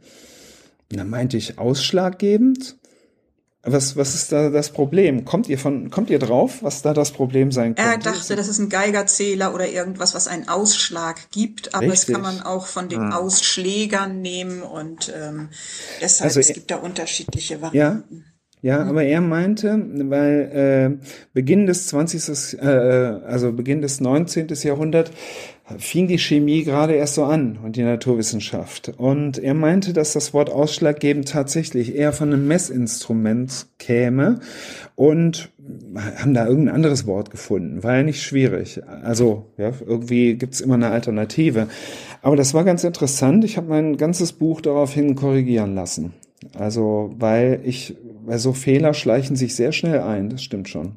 Vor allen Dingen darf dir auch keiner dazwischen funken und ähnliche Scherze, ne, was man genau. immer so sagt. Ne? Genau. Naja, da sind ganz viele Sachen. Oder in einem Roman, der in der Antike spielt, darf man niemanden in die Schranken weisen. Ne? Mm, genau. Trotzdem bin ich immer ein bisschen skeptisch bei den vielen gutmeinenden Leuten, die einem dann hinterher gerne mal irgendwie eine Mail oder ein, oder auch bei Lesungen, die einem dann auflauern und sagen, das hättest du auf Seite 346 nicht sagen dürfen. Das kommt ja durchaus auch vor dass es ja. dann so eine Polizei, so eine Polizei gibt, äh, die sagt, äh, da ist ein Fehler im Buch. Und ähm, natürlich ist da ein Fehler im Buch. Da sind ganz viele Fehler im Buch. Das lässt sich mhm. leider meistens nicht ganz verhindern. Ähm, mich ärgert das natürlich trotzdem immer total, wenn solche Sachen nicht stimmen. Aber ähm, also ich meine, darauf zu achten ist eine Sache. Darauf auf deutsche Art und Weise hingewiesen zu werden in belehrender Art ist manchmal eine mhm. andere. Ist auch Viel interessanter ist es ja, wenn die einen darauf hinweisen und gar nicht begreifen, dass sie selbst einem Fehler aufsitzen und man es im Roman eigentlich richtig gemacht hat. Aber das, das ist dann das peinlich. Moderne ist. Ja, das ist, das ist dann peinlich, ja. ja. Ah, das, das hatte ich öfter bei Krimis. Also, äh, wenn ich Krimis schreibe, die in der Gegenwart spielen, ich habe so einige Fachberater, die sind Polizisten, die also nicht nur mit Tatortmethoden äh, zugange sind und da habe ich dann einmal so eine Methode beschrieben, die halt nicht gang und gäbe ist. Und dann wurde ich auch darauf hingewiesen, dass das falsch ist. Mhm. Ich habe es dann aber auch dabei belassen. Ich habe gesagt, ja, ja, Sie haben recht. Also, äh, ja. Was will man da machen? Da kannst du nichts machen. Wie war das nochmal mit dem Baum und dem Wachsen? Ich wollte jetzt eigentlich auch ganz woanders hin, aber wenn du gerade drüber sprichst, dann kann ich natürlich nicht umhin, als großer Fan der Serie um Nicolas Meller zu fragen. Mhm. Geht's weiter? Also äh, wir denken, ich denke drüber nach, aber nur mit einem Zeitsprung. Also diese drei Bücher stellen eine Trilogie dar und die für mich auch eigentlich abgeschlossen ist. Ähm, wenn es mit Nicolas Meller weitergeht, dann gäbe es einen kleinen Zeitsprung und dann würde ich auch mal einen Gerichtsthriller draus machen. Ich habe es ja drei Bücher lang geschafft, dass er nicht äh, jemals in einen Gerichtssaal reingeht. Ach doch, im dritten Teil einmal ganz kurz, aber ähm, das war ja nicht der Rede wert. Ähm, aber es ist letztendlich so, dass ich im Moment noch, also zumindest für dieses Jahr, andere Projekte habe. Es gibt zumindest eine Fortsetzung von Rosenmontag, also das steht schon fest. Weil ich beim Schreiben gemerkt habe, dass da noch so ein paar lose, äh, was heißt lose Enden, dass da ein paar Geschichten sind, die ich noch gerne weiterführen würde. Und äh, da sitze ich gerade dran. Also da würde mich aber mal wirklich der Titel interessieren. Rosenmontag ähm, 2 wird es nicht sein. Nee, tödliche Aschermittwoch. Und auch das, das Tödliche, und das, nee, das, das Tödliche habe ich bestanden, weil ich, äh, ja, weil ich ein ganz klein bisschen weg wollte von dem reinen Karnevalskrimi. Also ähm, mhm. es ist für mich mehr ein historischer Krimi mit einem Karnevalsbezug als ein Karnevalskrimi das stößt schon bei einigen Leuten auf, dass sie sagen, oh nee, mit Karneval habe ich nichts zu tun, warum soll ich mir einen Karnevalskrimi anhör äh, durchlesen? Aber ich habe mittlerweile auch Rezensionen aus anderen Teilen Deutschlands bekommen, die, wo sie eben geschrieben haben, sie haben nichts mit Karneval zu tun, aber das Buch hat ihnen sehr gut gefallen. Naja, wenn, man die Optik, aber wenn man die Optik deines Buches zum Beispiel sieht, äh, mit dem weißen Schriftzug Kriminalroman, unter mhm. Rosenmontag. Da muss man schon sehr, sehr, sehr ähm, eng sein, um jetzt äh, das abzulehnen aufgrund des Titels oder der Thematik. Also ich meine, du siehst, dass es ein historisches Buch ist, du siehst, dass es ein Kriminalroman ist und Rosenmontag sieht auch ein bisschen blutig aus. Also mhm. ähm, in der Tat, glaube ich, führt es nicht auf eine falsche Fährte. Ne? Also, aber äh, ja, mit tödlicher wird es natürlich noch eindeutiger. Ja, und dann hängt es noch ein bisschen vom Cover ab, aber da arbeiten wir dran. Äh, mhm. Also das, das mehr in so eine Richtung zu drücken, dass die Leute sehen, es ist ein eigenständiger historischer Kriminalroman, der in Köln und der zweite Teil wird 1825 spielen, also zwei Jahre später. Mhm. Und während der erste Teil zum Rosenmontagszug hinführt, wird dann im zweiten Teil beginnt der quasi mit dem Ende des Rosenmontags 1825 mit diesem legendären Maskenball, den es damals gab und erzählt dann halt die Geschichte, welche Auswirkungen Karneval mit sich bringt. Also über den Karneval hinaus. Na, schön. Dann sag noch einmal den Satz mit dem Baum. A für Sven zum Mitschreiben, B muss keiner skippen und C kann ich daran anknüpfen und sagen, wo ich jetzt hin wollte. Ich äh, schreibe ein bisschen wie eine Pflanze wächst. Äh, die Pflanze wächst nach oben, aber gleichzeitig gibt es ein Wurzelwerk, das nach unten wächst. Und so verhält sich das bei mir auch mit dem Schreiben, ähm, dass so Recherche und Schreiben parallel laufen. Ist bei mir im Podcast ähnlich. Ich wollte eben auch ganz woanders hin. Dann höre ich zu und höre wieder was und muss dann doch nachfragen. Die Frage, die ich ursprünglich schon stellen wollte, weil wir eben schon bei Worten und Wortwahl waren. Claudia, darf ich noch Idiot sagen? Ja, natürlich. Also Idiot ähm, war ja früher sogar ein Fachbegriff. Damit hat man Menschen mit geistiger Behinderung bezeichnet. Und später hat man dann sich immer so gerne mal beschimpft, ach du Idiot. Und das war natürlich despektierlich. Dann hat man schon in den 1930er Jahren das Wort Schwachsinniger eingeführt, mhm. schwach von den Sinnen. Im Strafgesetzbuch ist das übrigens immer noch das äh, Wort Schwachsinn. Da muss man nämlich immer als Gutachter schreiben, ähm, ob man jemanden für schuldunfähig hat, äh, schwachsinnig oder sonstige Abartigkeit oder ja äh, psychisch erkrankt und so. Naja, und ähm, mittlerweile sind wir dann so weit, dann sagte man irgendwann ja auch minderbegabt. Das wurde dann auch abgeschafft, weil das heißt, oh, ey, Olla, bist du minderbegabt? Auch ein Schimpfwort. Jetzt sind wir bei Intelligenz gemindert. Das Wort ist so kompliziert, da wird man sich wahrscheinlich wieder als Idiot beschimpfen. Aber man darf Idiot sagen, denn Idiot ist ja jetzt umgangssprachlich einfach nur die Bezeichnung für einen Idioten. Das findet ihr zum Beispiel im Buch Ein Idiot kommt selten allein. Und bei dir steht jetzt eine Gebrauchsanweisung anstelle eines Vorwortes. Du darfst jetzt eine Gebrauchsanweisung anstelle einer Buchvorstellung loswerden. Ja, Also dieses Buch Ein Idiot kommt selten allein soll ja eigentlich so ein bisschen dabei helfen, seine Mitmenschen besser zu verstehen und kennenzulernen. Und ich mache das immer ein bisschen provokativ und äh, teile die verschiedenen Menschentypen dann in Idiotentypen ein, dass man sie so ein bisschen verstehen kann. Jeder von uns hat irgendwelche Anteile und dann habe ich zum Beispiel bei den schwierigen Zeitgenossen den Miesepeter, den Neidhammel oder aber auch den übertriebenen Optimisten, Moralapostel und so weiter. Und und ähm, beschreibt dann immer, was diese Charaktere ausmacht und äh, warum sie so handeln, wo das aus ihrer Entwicklung herkommt, welchen Vorteil sie davon haben und was in ihrer Kindheit und Jugend vielleicht passiert ist. Und natürlich gibt's dann auch Möglichkeiten, wie gehe ich am besten mit diesen schwierigen Charakteren um. Wenn mir da jetzt so ein Moralapostel wieder mal äh, ja über den Weg läuft, wie geht man mit dem am besten um? Moralapostel, da äh, war ja jetzt gerade so ein wunderschönes Beispiel in der Presse, ne?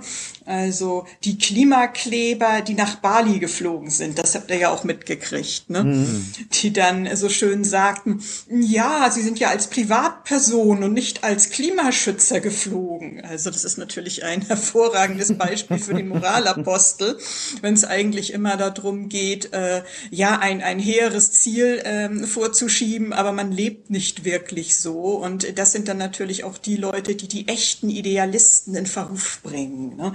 Ja, und ähm, gut, dieses Beispiel mit Bali, das hat, als ich das Buch geschrieben habe, leider noch nicht existiert, sonst hätte ich das bestimmt eingebaut. Aber ja, ähm, man, man findet es halt überall oder diese Missionare ist auch ein Typ von, äh, den ich da so beschreibe. Das sind Leute, die wollen, äh, weil bei ihnen mal irgendwas gut geklappt hat. Nehmen wir mal als Beispiel, da hat jemand eine Diät gehabt und ist richtig schlank geworden und dann will derjenige allen missionarisch erklären, das musst du auch so machen, dann geht's dir auch besser und äh, will überhaupt nicht mehr sehen, äh, dass es eigentlich keinen interessiert und es wird immer wieder darauf beharrt und äh, solche Dinge nerven die Umwelt dann auch. Ne? Oder ja, ihr könnt ja mal so Beispiele geben, was für Typen nerven euch und dann kann ich euch so ein bisschen erzählen, was das für Typen wären. Also wenn ihr mal Beispiel gibt oder so. Also zuerst mal müsste ich dir an einem Punkt sowas von zustimmen. Du sprachst nämlich von den echten Idealisten, die dadurch in Misskredit gebracht werden, durch, durch solche Leute. Das ärgert mich so maßlos, weil es gibt echte Idealisten und es gibt Leute, die sind absolut glaubwürdig in ihrem Handeln und in dem, was sie sagen. Und das ärgert mich gewaltig. Ja, ja aber also, wir reden hier, da muss ich trotzdem kurz widersprechen, weil wir, äh, weil wir vergessen, dass wir hier von zwei Leuten reden. Und das ist so hochgeputscht worden von der Springerpresse in dem Moment, äh, weil das halt nun mal der Gegner ist gerade, äh, diese Klimabewegung. Da wird alles genommen, was nur irgendwie geht. Wir reden hier von zwei Leuten, die offensichtlich nicht komplett korrekt in ihrem Leben gehandelt haben. Wir alle haben mit inneren Widersprüchen zu tun. Wir können alle umweltbewusst sein und fahren trotzdem mit dem Auto sonst wohin oder machen mhm. unsere Urlaube und können andererseits Ideale, Ideale haben, die wir verfolgen. Kein Mensch verhält sich annähernd immer perfekt und konform zu seinen eigenen Idealen.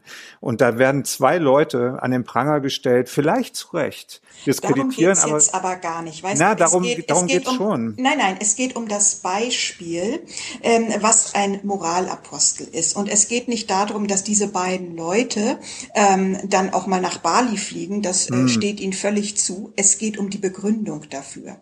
Die Begründung zu sagen, ja, wir sind ja nicht als Klimaschützer geflogen, sondern als Privat. Ja, die ist halt dämlich. Das ist, das ist natürlich Punkt, dämlich. um den ja, ja. es geht. Das es ist geht, dämlich. Die beiden haben das gar nicht gesagt, sondern äh, der Sprecher einer Organisation. Und das ist natürlich die größte Doofheit, die man machen kann. Also ich meine, ähm, ich bin immer, wenn ich Klimaschützer bin, Klimaschützer. Und ich kann sagen, okay, aus den und den Gründen musste ich jetzt trotzdem aber mal ein klimaschädliches Verhalten machen, weil es prinzipiell nicht möglich ist, immer klimafrei zu fahren. Denken wir zum Beispiel an Greta Thunberg, die mit ihrem äh, mhm. Katamaran mm. darüber fährt, um mm. zwei Flugtickets zu sparen. Aber vier Leute, die das Ding dann zurückfahren, müssen trotzdem fliegen. Also es war ein PR-Gag, ja. Und äh, das ist natürlich auch alles Blödsinn. Man kann ja offen dazu stehen und sagen, ja, ich bin nicht perfekt. Der Moralapostel ist ja der, der daraus dann so von oben herab sagt, ja, Sie sind ja als Privatleute geflogen und nicht als Klimaschützer. Darum geht's. Also ja, diese Art und ja. Weise, wie man damit umgeht. Hm. Aber wenn du nach, nach Beispielen fragst, ich habe jetzt gerade parallel noch überlegt, ähm, da bin ich jetzt überfordert. Da fällt mir spontan jetzt eigentlich gar nicht so viel ein, was mich so in dem Sinne nervt. ähm, habt ihr anderen da Beispiele? Ähm, ich ich habe mal ein, ein Persönlichkeits, von einem Persönlichkeitsbild gehört, das nannte sich hysterionische Persönlichkeitsstörung. Mhm.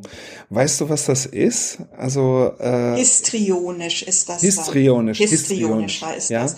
Ja, ähm, histrionisch, ähm, das sind äh, Menschen, die sich selbst immer ähm, auch gerne im Mittelpunkt sehen und ähm, ja, so ein bisschen dievenhaftes Getue haben und immer so ein bisschen, ja, Histrion kommt ja vom Schauspieler, äh, bisschen selbstverliebt verliebt, hm. die ja oftmals dann noch ähm, ja so andere fertig machen, sondern einfach will immer im Mittelpunkt stehen und Beifall beklatscht kriegen und so, aber ist nicht bösartig dabei, höchstens nervig. Ah, okay. Ich hätte jetzt noch, weil wir die ganze Zeit über Karneval gesprochen haben und über so ein bisschen ja auch über den Rheinländer, der übertriebene Optimist. Ja, der übertriebene Optimist, das ist so eine Figur, das sind Leute, die können es überhaupt nicht ertragen, wenn irgendetwas Negatives passiert. Mm, da habe ich äh, in dem Buch auch so ein Beispiel gebracht, ähm, das ähm, wird so in der Kindheit oftmals geprägt. Wenn wir so als Beispiel haben, da ist ein Kind, das hat einen kranken Elternteil oder ein krankes Geschwisterteil und ähm, sagen wir mal so als Beispiel, da ist eine Mutter, die ist an Krebs erkrankt und muss dann eine Chemotherapie bekommen. Das ist natürlich für so ein Kind ein enormer Stress. Wenn das Kind jetzt noch einen Vater hat, äh, der dann versucht, da positiv gegen zu steuern und zu sagen, ja, und jetzt hat man mal heute wieder Chemo gehabt, aber wir machen uns danach schönes Essen und Eis und dann unternehmen wir noch dies und jenes und ein Chemotag ist deshalb auch ein guter Tag und so, dann ähm, lernen diese ähm, Kinder schon gleich früh, wenn irgendwas Schlimmes ist, man muss immer sofort irgendwas Positives dagegen setzen. Wenn man ähm, das zulässt, das Negative, dann kann was Schlimmes passieren Und sie wollen ja auch ihre Eltern schützen und dann eher fröhlich sein.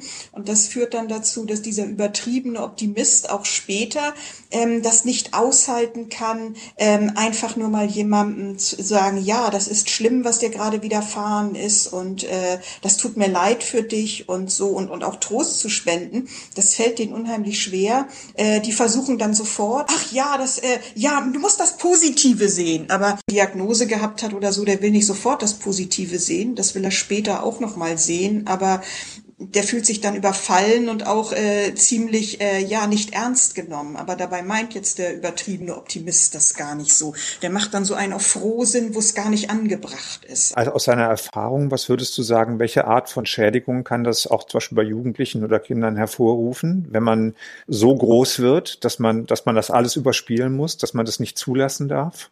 Man muss nicht immer von Schädigungen reden. Die meisten, 70 Prozent der Leute, die eine ganz schreckliche Kindheit haben, haben überhaupt keine Schädigung. Also ähm, man muss deshalb Aber sagen, wenn, wenn, mhm. Was, kann Also, da, was, wenn- was ist die Auswirkung, würde ich gerne wissen. ja, die Auswirkung, die könnte dann halt eben so sein, dass er wie so ein übertriebener Optimist, dass es ihm dann schwer fällt, äh, ja, zuzulassen in Beziehungen, ähm, einfach nur mal Trauer zuzulassen. Dann wird gleich, äh, wenn irgendwas schwierig wird und äh, derjenige nicht positiv denken will, die Beziehung beendet, könnte zu Beziehungsproblemen führen. Schädigung ist immer so ein hartes Wort. Also da ist es immer modern, dann zu meinen, oh ja, und alles traumatisiert und geschädigt.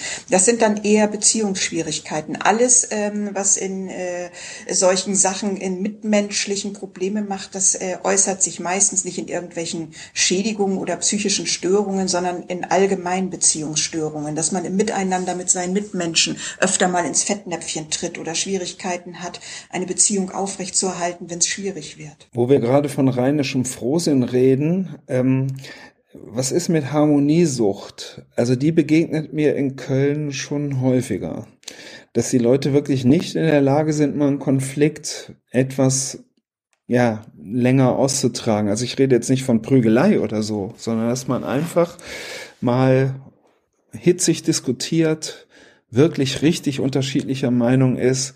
Ähm, wo kommt sowas her, Harmoniesucht? Ist das auch, kommt, hängt das auch ein bisschen zusammen mit diesem übertriebenen Optimismus in der Kindheit? Oder? Ja, es hängt auf jeden Fall damit zusammen, dass man die Erfahrung gemacht hat, dass Konflikte etwas Schlimmes sind. Und ähm, diese Erfahrung ähm, kann ganz unterschiedlich sein. Das können unter Umständen Kinder sein, die vielleicht aus Scheidungsfamilien kommen und dann gesehen haben, wenn man sich streitet, äh, dann zerbricht eine Familie. Und das ist dann oft aber schon so weit äh, im Unbewussten, dass die gar nicht mehr wissen, wo das eigentlich herkommt. Also dieses Beschwichtigen wollen und bloß keine Konflikte ist tatsächlich oftmals die Angst davor, den Gegenüber zu verlieren. Und äh, man hat nicht das Vertrauen entwickeln können, ähm, dass eine gute Beziehung es auch aushält, wenn man unterschiedlicher Meinung ist. Das fehlt dann völlig. Ist das der Märchenerzähler im Buch? Der Märchenerzähler ist ja eher der, der gerne im Mittelpunkt stehen will und der nicht genügend Aufmerksamkeit hat und der deshalb immer irgendwelche Geschichten erzählt, um sich selbst in den Mittelpunkt zu stellen, damit er für andere interessant wirkt. Ah, okay. Das ist dann ja manchmal ganz nervig, so wenn man zum Beispiel, ähm, wenn man beim Karnevalsklüngel bleibt und man sagt dann zu irgendjemandem, oh, ich habe mit meinem Computer zu Hause Riesenprobleme. Und wenn man dann einen Computerfachmann hat, ist super. Aber wenn man dann einen Märchenerzähler, der sagt, ah ja, ich komme vorbei und dann stelle ich dir das alles ein, das kann ich alles. Und wenn man den dann an seinen Computer gelassen hat, hat man hinterher größeres Problem wie vorher. Das kenne ich, ja, habe ich. Ja, ja, das sind dann Märchenerzähler. Die wollen helfen, die meinen es auch gut, aber vor allen Dingen wollen sie auch wichtig sein und wahrgenommen werden. Und dann sagen sie, sie können alles und am Ende, oh Gott. Und das Berufsopfer sagt, ich kann gar nichts. Genau, das Berufsopfer, äh, das muss sich dann ähm, immer in der Opferrolle sehen und äh, sozusagen immer anderen die Schuld geben und es wird immer nach außen ähm, geschoben und ja, will sich also nicht selbst die Verantwortung übernehmen. Das sind jetzt so einige Kapitel, die wir jetzt mal angerissen haben. Was ich spannend finde, ist dann hinten der Selbsttest. Welcher Typ bin ich? Eins haben wir jetzt schon gelernt. Sörensen ist garantiert kein übertriebener Optimist. In rund 40 Folgen habt ihr mich jetzt schon sagen hören, I want to tell you about the Beatles. Ich habe euch die Geschichten zu ihren Alben und ihren Songs erzählt, euch ihre wichtigsten Wegbegleiter und Vertraute vorgestellt und natürlich die Orte, die für die Bandgeschichte eine wichtige Rolle spielten. Habt ihr die drei bisherigen Staffeln schon durchgehört? Nein? Na, worauf wartet ihr dann noch? Rein in den Podcatcher eurer Wahl und einfach mal losgehört. Und folgt gerne auch unserem Instagram-Kanal iwtty-Beatles Podcast. Ich habe natürlich im Vergleich zu vielen anderen, die den Podcast jetzt oder wann auch immer hören, Thema Karneval und Koma und so haben wir schon drüber gesprochen. Ich habe natürlich Sörensen sieht Land schon durch, habe einen hm. Wissensvorteil. Und deshalb kam ich jetzt natürlich auf den Optimisten. Wobei wer die Reihe kennt, der weiß eh, dass Sörensen alles andere als ein übertriebener Optimist ist. Ja, aber ich sehe das gar nicht so negativ. Ich finde, dass er schon jemand ist, der ähm, seiner Angsterkrankung mit einer gewissen Form von Geigenhumor trotzt und der geht immerhin so weit, dass er auch sich selber ähm, meistens reflektiert in dem, was er tut. Also er richtet das Unheil an, denkt negativ, sagt die falschen Dinge, eckt überall an, nur um im nächsten Schritt aber auch zu merken, äh, es ist jetzt nicht so gut gelaufen, dann versucht er das irgendwie zu begradigen, was es dann oft noch schlimmer macht. Aber ähm, er ist sich immerhin bewusst, dass er jetzt vielleicht nicht unbedingt der größte lebende Optimist auf diesem Planeten ist. Das mag ich an ihm auch ganz gerne. Claudia, was ist er denn dann, wenn wir den übertriebenen Optimisten durchstreichen und ihn aber so charakterisieren, wie Sven das gerade gemacht hat? Naja, mhm es ist, ja, dafür weiß ich einfach für die Charakterisierung noch zu wenig. Mhm. Das kann alles Mögliche sein. Also da müsste ich Beispiele haben, wie er gehandelt hat oder so. Mal einfach ein Beispiel. Na, du kennst ja auch die Vorgeschichte in dem Sinne bei ihm natürlich nicht. Ähm, die, ähm, also Sörensen ist eine, soll ich das nochmal erklären? Also Sörensen ist eine Figur, die ähm, ursprünglich geschrieben wurde von mir, weil ich eigentlich was über Angsterkrankungen schreiben wollte, über Angststörungen ähm, und äh, mit meinem Verlag zusammen dann auf die Idee gekommen bin, auch ähm, nee, lass mal, lass uns mal was was machen, ähm, was nicht das äh, Sujet alleine in den Vordergrund stellt, sondern wo wir die Angsterkrankung miterzählen können. Und ähm, ursprünglich war es mal ein Hörspiel über diesen Angstpatienten Sörensen, der nun auch noch gerade kriminal Hauptkommissar ist. Ähm, ein Beruf also, in dem man eigentlich überhaupt keine Angst haben sollte, wenn man als Polizist unterwegs ist. Ähm, und er hat diese Angsterkrankung, die sicherlich schon frühzeitig angelegt war, im Zuge einer kompletten Überforderung äh, entwickelt mit seiner Vaterschaft, mit seinem, mit seiner Beziehung, die er hatte, mit seinem Beruf, mit, ähm, mit diesem ganzen Angstkreislauf, der dann zusammenkommen musste, damit es dann mal ausbrach.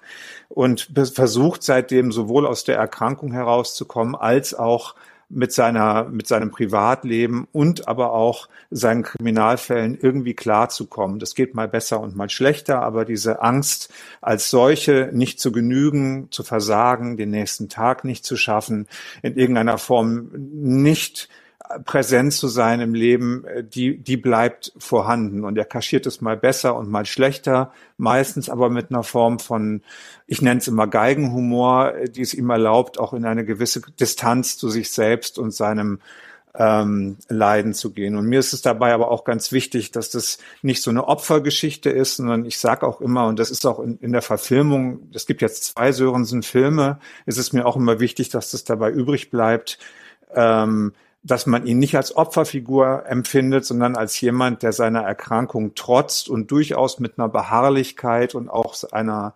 Stärke ähm, versucht dagegen anzugehen und eben halt mit viel Humor weil Selbstironie und Humor ja eine gute Waffe sein kann gegen. Ich, ich habe jetzt gerade so den Eindruck, was ich da jetzt nur so ein bisschen gehört habe. Also wenn er die Angst hat, nicht zu genügen und äh, das Leben nicht so zu schaffen, dass er für mich eigentlich gar nicht so der klassische Angstpatient ist, sondern eher eine selbstunsichere Persönlichkeit mit einer äh, depressiven Grundstimmung, gegen die er immer ankämpft, ohne dass die das Vollbild einer Depression auch damit erreicht wäre, sondern eher so diese Dysthymie? Ja, das ist, ähm, also bei ihm ist es angelegt als generalisierte Angststörung. Mhm. Ähm, das basiert auch ein bisschen auf, auf eigenen Erfahrungen, äh, die ich mit dieser Erkrankung äh, leider machen durfte. Ähm, äh, vor, vor etlichen Jahren und äh, als ich dann damit konfrontiert war und ähm, ich bin eigentlich Hörspielregisseur, Regisseur, äh, gelernter ähm, und konnte den Beruf dann auch nicht mehr ausüben und habe dann gedacht, ich muss damit aber irgendwas machen und ich muss das irgendwie auch weiter transportieren, ähm, wie sich das anfühlt, wie es ist, wie man das therapiert, wie man damit umgeht und wollte es aber nicht auf, eine, auf einer Sachbuchebene machen, sondern mhm. wollte das halt in einem Protagonisten auslagern. Auch unter der Prämisse, dass ich dachte, vielleicht klappt es ja, wenn ich ähm, diese diese Geschichte, es ist keine Autobiografie natürlich, aber es ist, es ist, ähm, hat Aspekte dessen, was ich selber kenne. Wenn ich das auslagere auf die Figur und es mit Humor anreichere und mit Absurditäten, dass es mir dann selber auch gelingt, da Distanz zu schaffen zu der ähm, Erkrankung. Und es hat damals sehr gut funktioniert. Also das war wirklich, äh, den ersten Sörensen habe ich 2015 geschrieben ähm, das erste Hörspiel kurz davor, 2014. Das haben wir damals auch dann aufgenommen. Ähm, und es hat mir wirklich selber geholfen, mich aus dieser Nummer zu befreien, muss ja, ich das wundert sagen. mich nicht. Also Humor ja. ist der beste Abwehrmechanismus, den wir haben können. Und wenn Sehe man es so. schafft, äh, davon sich selbst so Dinge auf eine Romanfigur zu projizieren, das ist ja auch unheimlich entlastend. Man kann das Hab dann so, so von genau. ferne beobachten, genau. Genau. Nee, und ja. da passt das dann auch so generalisierte Angststörung, aber wie stellt man es bei einem Kommissar am besten dar? Und da muss man natürlich, man kann es ja nicht in diesem Gesamtkontext so, da muss man tatsächlich dann ja eher so Einzelaspekte darstellen. Es ist so. Wir hatten auch, äh, wir hatten das jetzt mal in dem Zusammenhang ähm, am Anfang bei Lorenz ähm, im, im Hinsicht des Plots und der Realität oder der wirklichen Historie.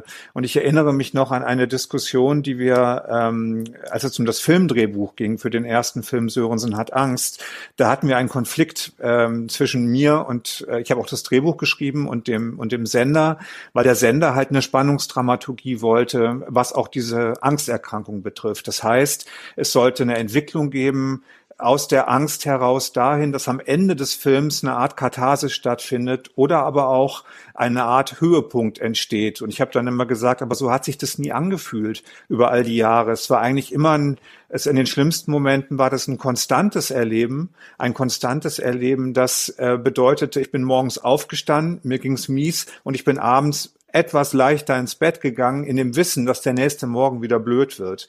Und das hat sich eigentlich dann immer schleppte man sich so über den Tag.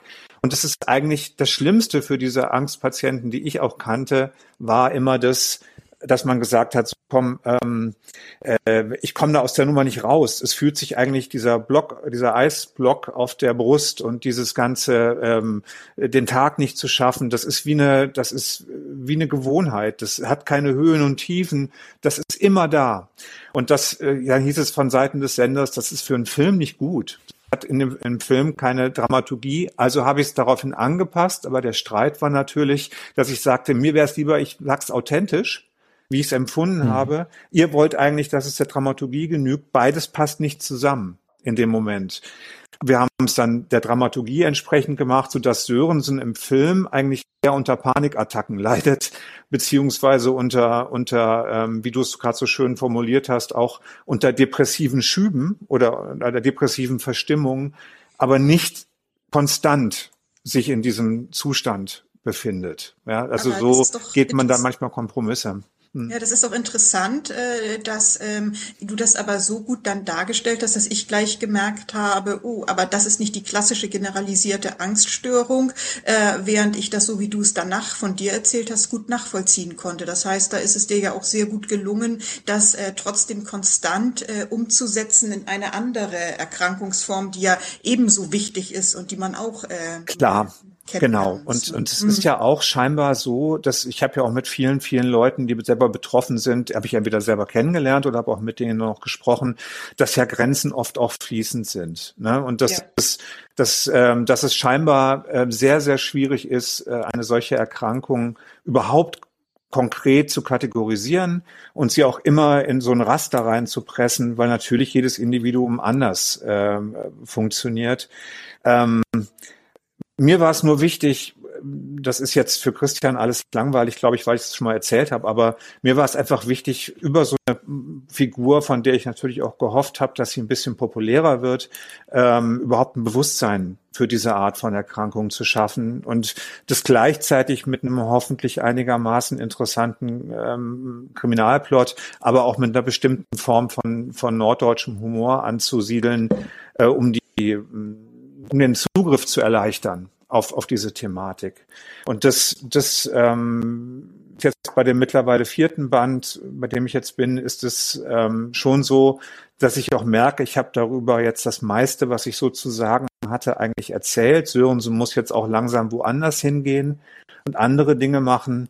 Ähm, aber ich freue mich immer total darüber, wenn dann auch sich Angstpatienten melden und, und äh, da gibt es auch einige Rückmeldungen und, und freuen sich dann darüber, ähm, dass sie zum Beispiel zum ersten Mal auch ein bisschen über ihre Krankheit schmunzeln konnten oder dass sie oder freuen sich darüber, dass man es schildert, äh, wie es ihnen geht, dass sie plötzlich eine Art von Stimme bekommen, weil sie sich oft auch nicht gesehen fühlen in dem, was sie haben oder das selber nicht mitteilen können ich kenne es auch selber, dass es wahnsinnig schwer ist, anderen Leuten mitzuteilen, was man überhaupt hat. Ja, das ist etwas, was irgendwie nicht verankert ist. Dabei ist das so mhm. eine häufige psychische Erkrankung. Wie sieht die Nummer aus? Also, also nochmal ganz kurz, weil äh, Claudia meinte, das sei eher eine, eine Vorstufe der Depression. Ähm, also die, ich kriege das im Moment nicht so ganz auseinandergehalten.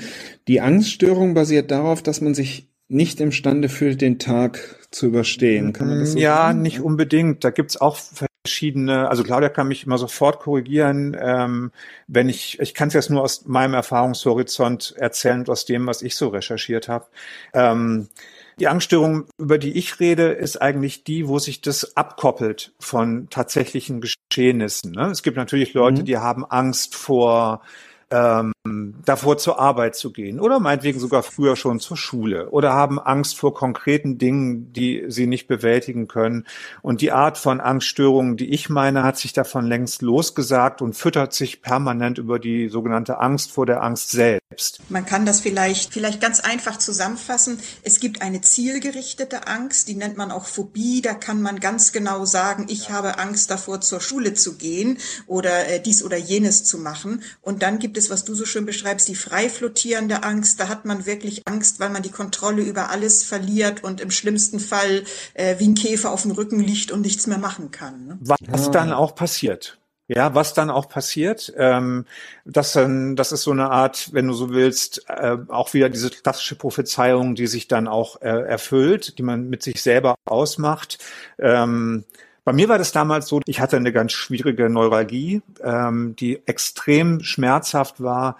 Das war fast zeitgleich mit der Geburt meiner Tochter damals. Und diese Dinge schlugen dann irgendwann über mir zusammen und haben ähm, mich wirklich in eine Art Lebensunfähigkeit ähm, getrieben. Ich war hinterher so erschöpft, dass ich kaum noch eine halbe Treppe hochgekommen bin. Mhm. Und das ist nicht übertrieben.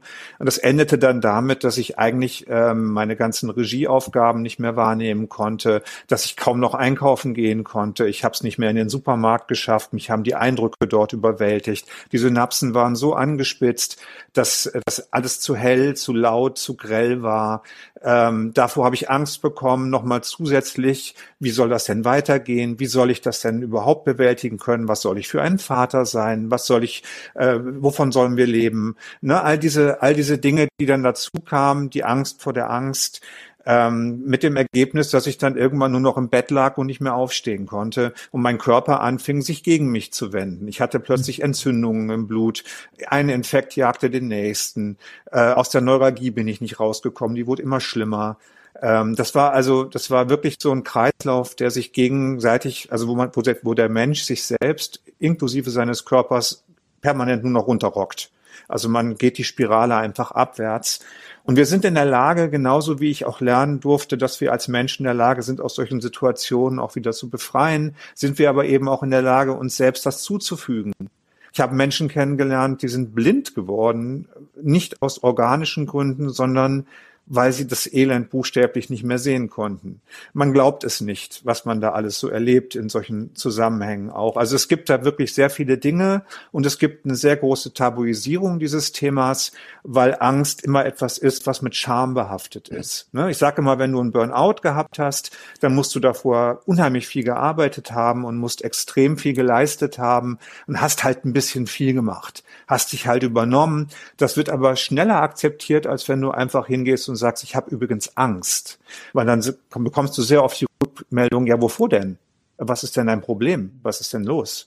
Und das ist sehr schwer zu vermitteln, zumal du auch, äh, zumal sich das in der extremen Situation, wie ich sie kannte, gar nicht mehr angefühlt hat wie die klassische Angst, ähm, die man vielleicht vor Situationen hat, sondern das war eine Manifestation, eine körperliche Manifestation mit schlechter Atmung, Brustenge, Kältegefühlen, ähm, permanenten Erkrankungen und es einer totalen Erschöpfung, ähm, aus der es sehr lange gedauert hat, aber sich da wieder herauszuarbeiten. Und ich habe das heute noch so, wenn ich Lesungen gebe zum Beispiel, und mittlerweile kommen da manchmal, wenn ich mit dem Schauspieler Bjarne Mädel zusammenlese, zum Beispiel kommen da auch gerne mal 1400 Leute. Und der Moment auf die Bühne zu gehen, ist jedes Mal so, dass ich in dem Moment solche Glücksgefühle habe, weil ich daran denke, dass ich vor sechs, sieben Jahren noch nicht mal einen Supermarkt betreten konnte. Und jetzt kann ich da aber stehen und kann das machen und kann aus den Büchern lesen. Und ich denke dann jedes Mal, wenn ihr wüsstet, ja, was das für ein Riesenschritt ist, sich daraus zu befreien. Und ich freue mich, dass es diese Figur Sörensen gibt, über die ich das erzählen kann und wo ich anderen Leuten auch halt durchaus Mut machen kann. Ähm, über meine eigene Geschichte und über diese Figur, die sich halt nie aufgibt, die halt immer weitermacht und die am Ende natürlich auch immer den Fall löst. Ja, das ist, das ist äh, sozusagen die Grundprämisse der Figur. Ich hoffe, ich habe mich jetzt nicht um Kopf und Kragen geredet. Ich denke, das Aber, kann man das ist sehr gut im Buch darstellen. Ne? Das ist dann natürlich der Roman, das bessere Medium, das darzustellen, weil man da ja ganz dicht am inneren Erleben der Figur ist. Das dann auf ein Drehbuch umzustellen, das ist ja auch fast ist nicht leicht. Ne? Ja. Ja, wir hatten halt dann im, im Drehbuch habe ich natürlich den Vorteil der, der ähm, der Optik in dem Sinne, dass Bjarne das dann immer so spielen musste. Also Bjarne Mädel hat ihn Sörensen in den beiden Filmen jetzt und auch in den Hörspielen gespielt. Er kann dann mit seinem Gesicht äh, und, und mit seiner Mimik sehr viel machen, was das Buch nicht kann. Aber ich kann natürlich im Buch wesentlich mehr in die Tiefe gehen, dieser Zustandsbeschreibungen. Was wir sehr gemacht haben in beiden Filmen, ist auch über die Geräuschebene zu gehen, was man sonst im Film gar nicht so oft so extrem macht, äh, dass wir das das, das innere Empfinden dieser überreizten Synapsen und dieser feinen Gliedrigkeit und das alles sehr schnell sehr, sehr laut und bedrohlich wird und zu hell wird, das haben wir versucht auch optisch umzusetzen. Ich glaube, das ist ganz gut gelungen, aber natürlich kann so ein 500 Seiten Buch mehr machen. Ja, das, mhm. das ähm, ist außer Frage, glaube ich. Mhm. Zwei Anmerkungen, mir ist nie langweilig. Erst recht nicht dann, wenn es dann so in die Tiefe geht und wenn so offen drüber gesprochen wird. Und ich finde es auch immer wichtig, Mut zu machen. Dazu gibt's auch schon die eine oder andere Folge. Die nächste Anmerkung, Sörensen hat Angst. Claudia, wie ich das richtig rausgehört habe, wahrscheinlich hast du ihn noch nie nicht gesehen. Der ist bis, der ist bis 19. März 2023 noch in der Mediathek. Mhm. Und der nächste, Sörensen fängt Feuer, kommt wann? Also abgedreht ist der Film. Ähm, er wird jetzt noch äh, fertiggestellt äh, und wird wohl im Herbst 23, wahrscheinlich im Oktober, wird er in der ARD zu sehen sein, ähm, 20.15 Uhr. Ja, da muss ich unbedingt gucken. Also An einem Mittwoch. Haltet euch einfach alle Mittwoche frei. alle Mittwoche. Einfach mal alle Mittwoche frei halten, vorsichtshalber. Den werde ich auf den Mediathek-Viewer holen. Wie bitte? auf den Mediathek-Viewer werde ich ihn mir dann holen. Ja, oder so, genau. Nein, ich hatte auch mal eine Angststörung, aber eine gezielte Phobie, ausschließlich gegen Wespen. Ähm, die ich leider auch äh, zehn Jahre, zwölf Jahre verschleppt habe, weil meine Mutter der Meinung war, dass man nichts dagegen tun könnte. Und dann bin ich glücklicherweise an einen sehr guten Psychologen gelangt, äh, der das innerhalb von zwei, drei Jahren mir im wahrsten Sinne des Wortes ausgeredet hat. Es hat dann noch Nicht so fünf schlecht. Jahre gebraucht, mhm. dass es immer besser wurde. Aber es war natürlich nie, es war nie so, dass es so massiven körperlichen, äh, körperliche Reaktionen hervorgerufen hat. Und Wespen haben halt nur eine ganz bestimmte Saison. Und das stimmt. Äh, das stimmt. Äh, ja. Aber es gab so drei Monate im Jahr, wo ich auch gehandicapt war, sage ich mal. Das heißt, du bist dann Aber, einfach nicht rausgegangen oder hast dich nicht an irgendwelche ja, es war schon Vermeidungsverhalten, genau, genau. Es Hm. war oder auch Grillabende oder sowas abgesagt. Und es war auch eben diese, dieser Teufelskreislauf, die Angst vor der Angst, der Vermeidungsverhalten. Aber er hat, äh, ich glaube, wir waren in 25 Therapiestunden einmal an so einem Glascontainer, weil er mal sehen wollte, weil da Wespen waren. Und er einfach mal gucken wollte, wie nah ich da dran gehen kann oder wie ich mich verhalte. Aber danach saßen wir die restlichen Stunden nur noch bei ihm im, im Büro oder im Arztzimmer, wie man das immer nennen will. Und er hat mir das wirklich kognitiv weggeredet. Also es ist faszinierend, dass sowas geht. Also Das ist Das war dann also eine Verhaltenstherapie. Ja, genau. Ja, oder Gesprächstherapie, ich weiß nicht genau, wo ist da der Nein, nein, also es gibt, ähm, es gibt Verhaltenstherapie und es gibt tiefenpsychologisch fundierte Psychotherapie und es gibt Psychoanalyse.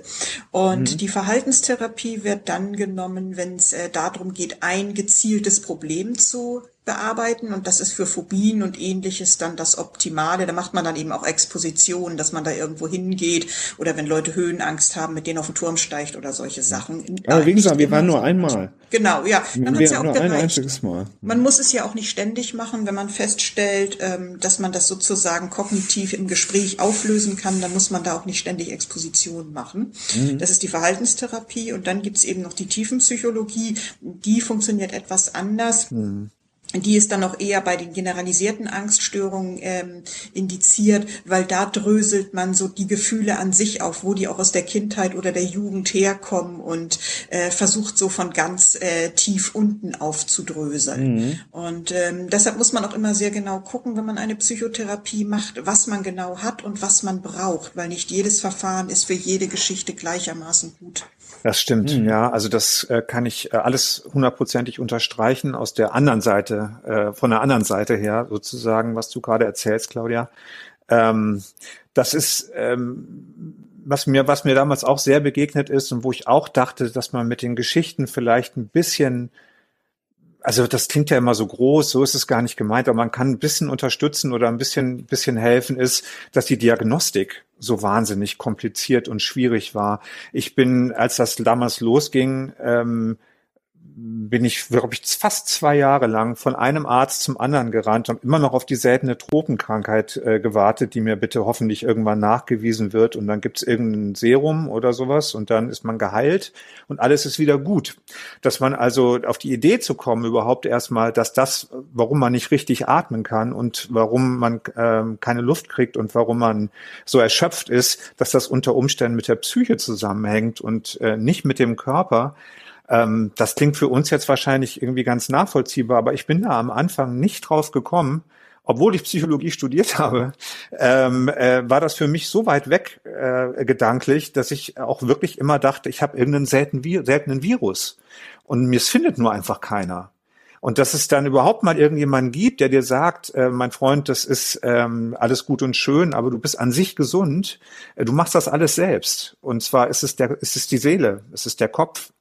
Ähm, das war damals äh, ein wirklich ähm, großer Schritt und äh, dann auch zu akzeptieren, dass es so ist und ähm, Maßnahmen äh, einzuleiten, um sich da rauszuziehen. Ähm, das sind keine kleinen Schritte. Und ich habe halt gedacht, dass man über so eine Figur oder über so, über diese, wenn man die Thematik schon ankündigt, dass man vielleicht, wenn man die Symptomatik da auch beschreibt oder ähm, die Zustände versucht zu beschreiben, äh, und das, das nicht auf so eine didaktische Weise, sondern auch mit ein bisschen, ja, manchmal auch Humor, dass man, dass man dann auf die Art und Weise vielleicht Leute auch für die Thematik erstmal gewinnt oder die auch feststellen können, Moment mal, das kenne ich ja oder das erklärt ja was oder das hat, das haben wir ja sogar in der Familie oder sonst irgendwie was. Und die Rückmeldungen zeigen das auch so ein bisschen, dass das zumindest manchmal stattfindet. Und das, das muss ich gestehen, das stellt mich sehr zufrieden. Das finde ich ganz schön. Und dafür alleine lohnt es sich auch, das weiter zu schreiben und da auch weiter dran zu bleiben. Und das ist ja auch ganz wichtig, dass es dann auch eine männliche Hauptfigur ist, die dieses Problem hat. Denn das ist ja auch leider nach, nach wie vor so. Ähm, Männer, äh, denen sagt man später, oh, vielleicht ist es die Psyche. Und bei Frauen, da sagt man oft ganz schnell, ach, das ist wohl die Psyche und hört dann irgendwann auf, etwas Ja, durchzuuntersuchen. sehr interessanter ne? Aspekt. Ja, Und interessant. ähm, Hm. Männer, die wollen dann immer etwas Handfestes haben, sind viel eher bereit, ähm, auch auf die Psyche zu gucken. Und ähm, natürlich darf man immer erst dann dann diese psychische Diagnose stellen, wenn abgeklärt ist, dass nichts Körperliches da ist. Mhm. Aber gerade wenn äh, dieses sich so vermischt und dafür ist die Psychosomatik ja auch so wichtig, ne, wo man beides gemeinsam betrachtet.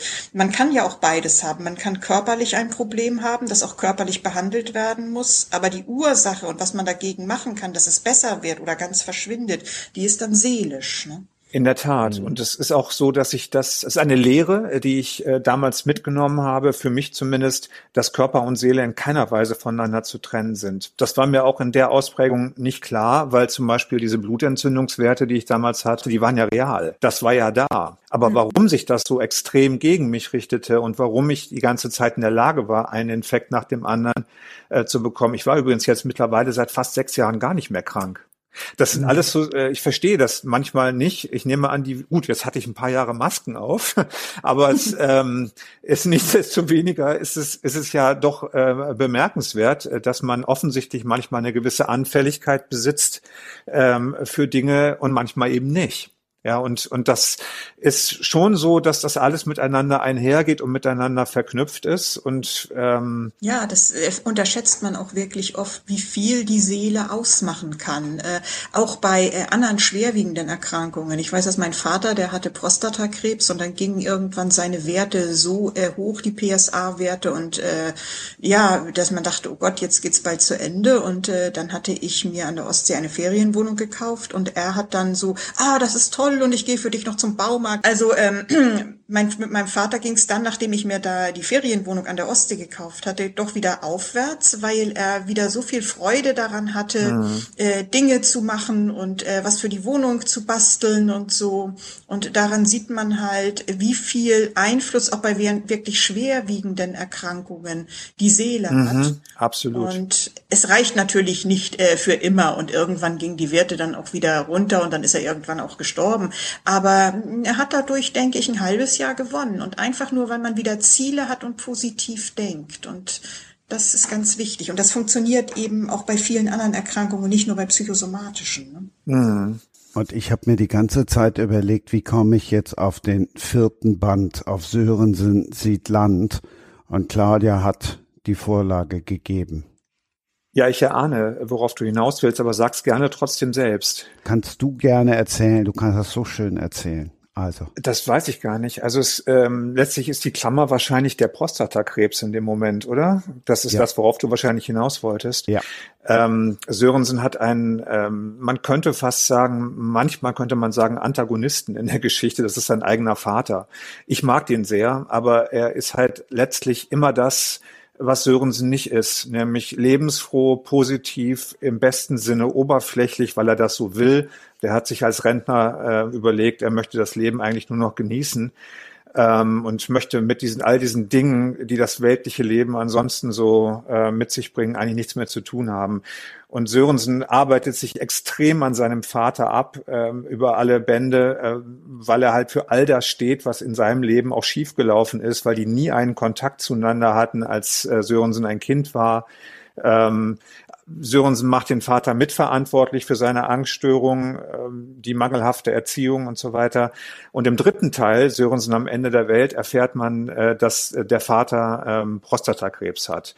Und äh, der vierte Teil, jetzt Sörensen sieht Land, beginnt eigentlich in der Klinik, wo Sörensen seinen Vater, der halt eine Chemotherapie macht, besucht. Und dieser Vater ist in der Dusche gestürzt und ähm, liegt jetzt halt im Krankenhaus, spürt seine Füße nicht mehr so richtig, die Nerven sind nicht mehr so richtig, ähm, sagt man da durchblutet? Nee, ne? Bei Nerven nicht. Ähm, das jemals äh, gibt es Probleme mit den Nerven und er hat die Füße nicht gespürt, ist gestürzt und im Krankenhaus gelandet. Und Sörensen beschließt halt, obwohl er da widerstrebende Gefühle hat, seinen Vater mit nach Kartenbüll in Nordfriesland zu nehmen. Da spielen diese Geschichten.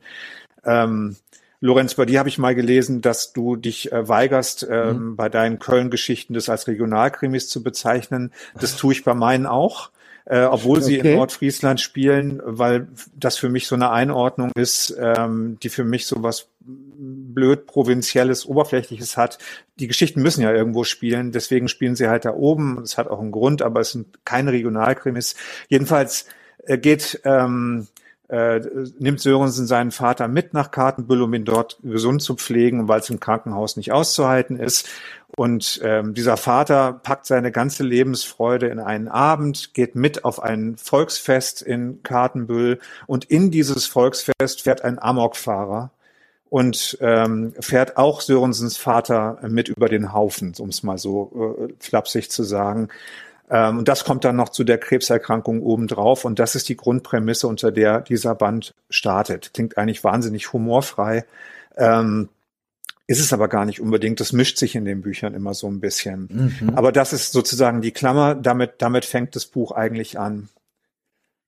Hab ich was vergessen, Christian? Du hast es ja, glaube ich, schon gelesen. Ne? Du bist, glaube ich, der Erste, der es überhaupt gelesen hat. Ich, ja, wenn ich jetzt, zu, ich habe Schiss, dass ich dann. Äh, Man darf jetzt auch will nicht zu viel verraten. Zu viel, ja? nicht zu, zu viel zu, Spoilern. Zu, zu viel, ja. zu viel Spoiler. Da tue ich mich das dann ja schon auch. total spannend.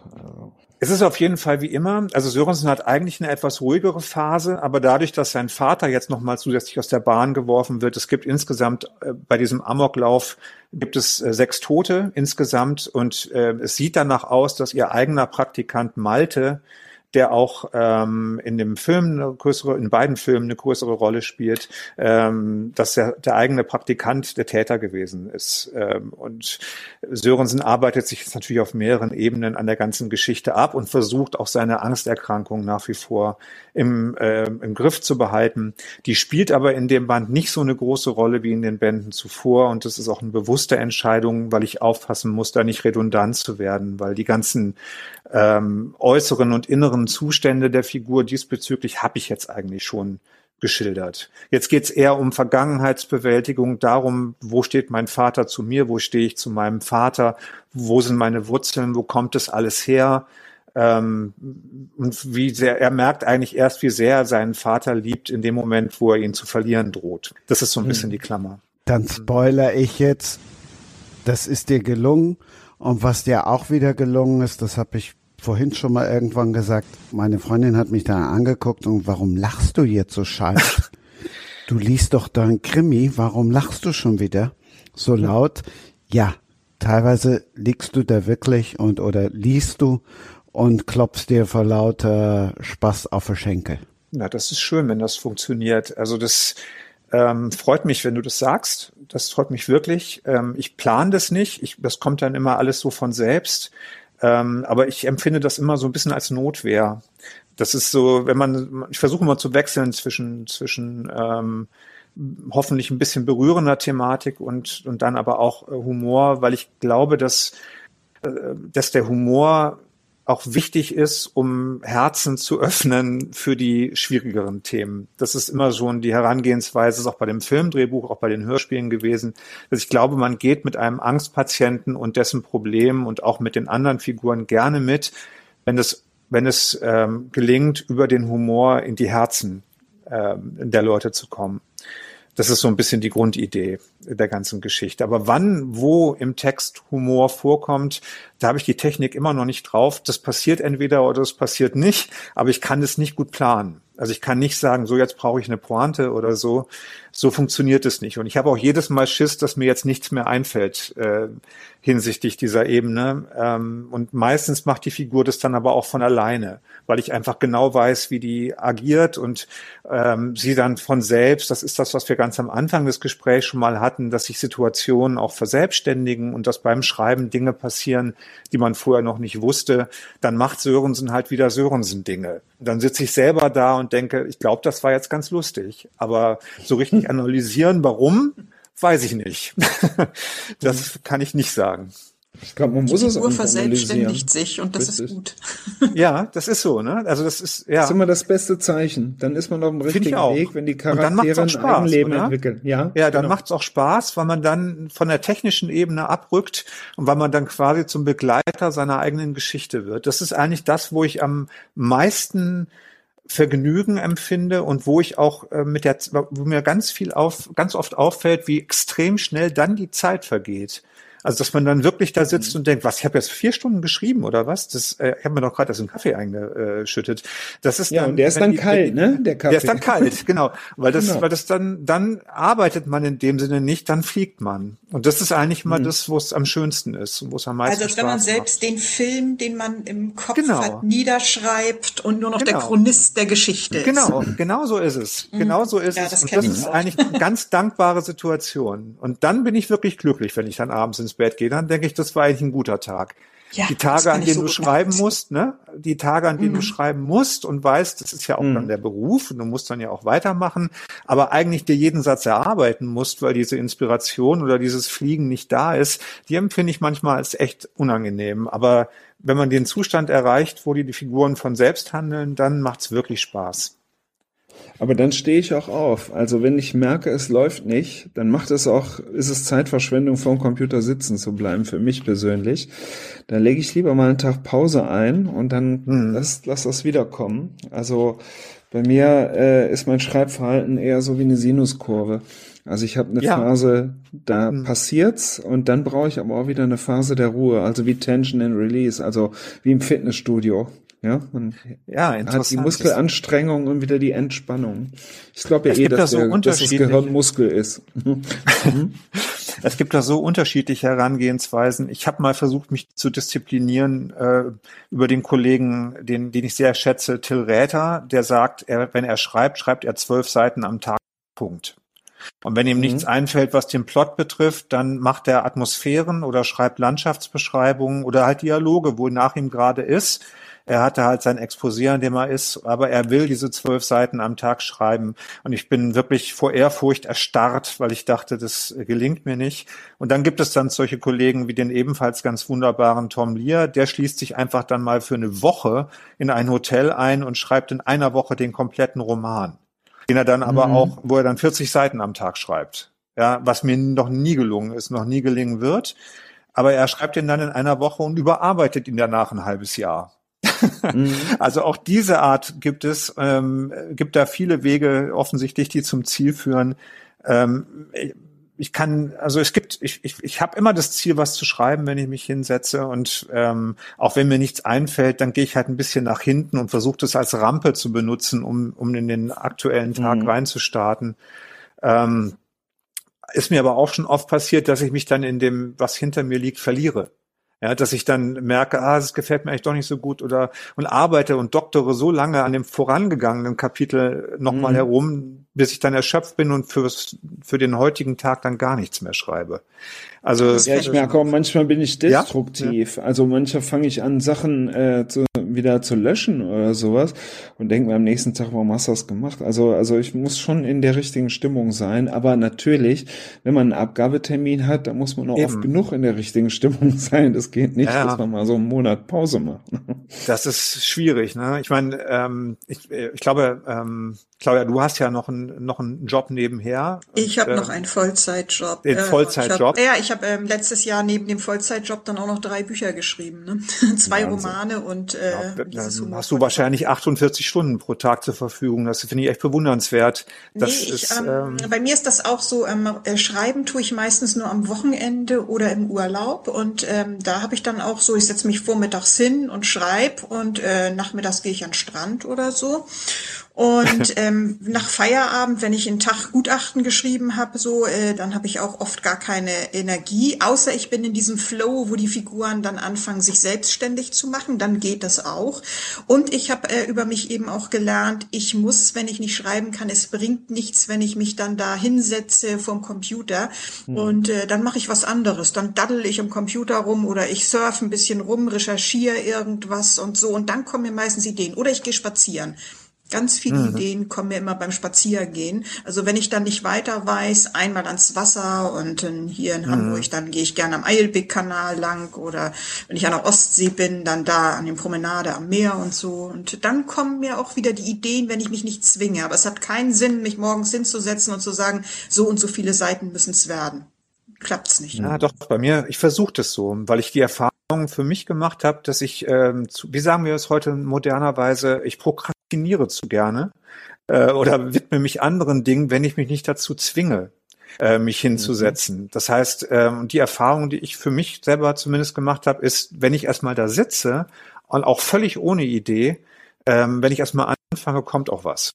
Also irgendwas kommt dann auch. Mhm. Ob das dann gut ist oder hält oder auch nur wieder gelöscht wird hinterher, weiß ich dann nicht, aber es kommt schon irgendwas. Und das ähm, ist schon dann, ich warte dann weniger auf Inspiration, ehrlich gesagt. Ich muss mich dann einfach dazu überreden, das zu machen.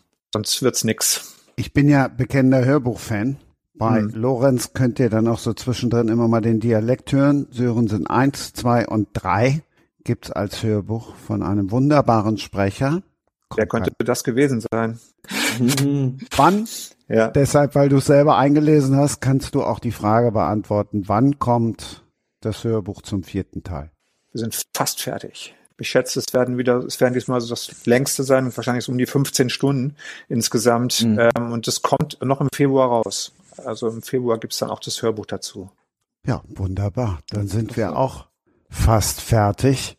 Einen habe ich noch, wenn wir dann nochmal wieder zurückgehen auf den Anfang. Wisst ihr, die Frage geht dann erstmal an Claudia. Hast du eine Idee, was ein Fisternöllchen ist? Ein Fisternöllchen? Nie gehört. Sven. Äh, also ganz, ein, ganz einfach. Also Fister, es kommt von Faust. Fist und äh, Nöllchen kommt wahrscheinlich vom Knöllchen und das K, ich habe keine Ahnung.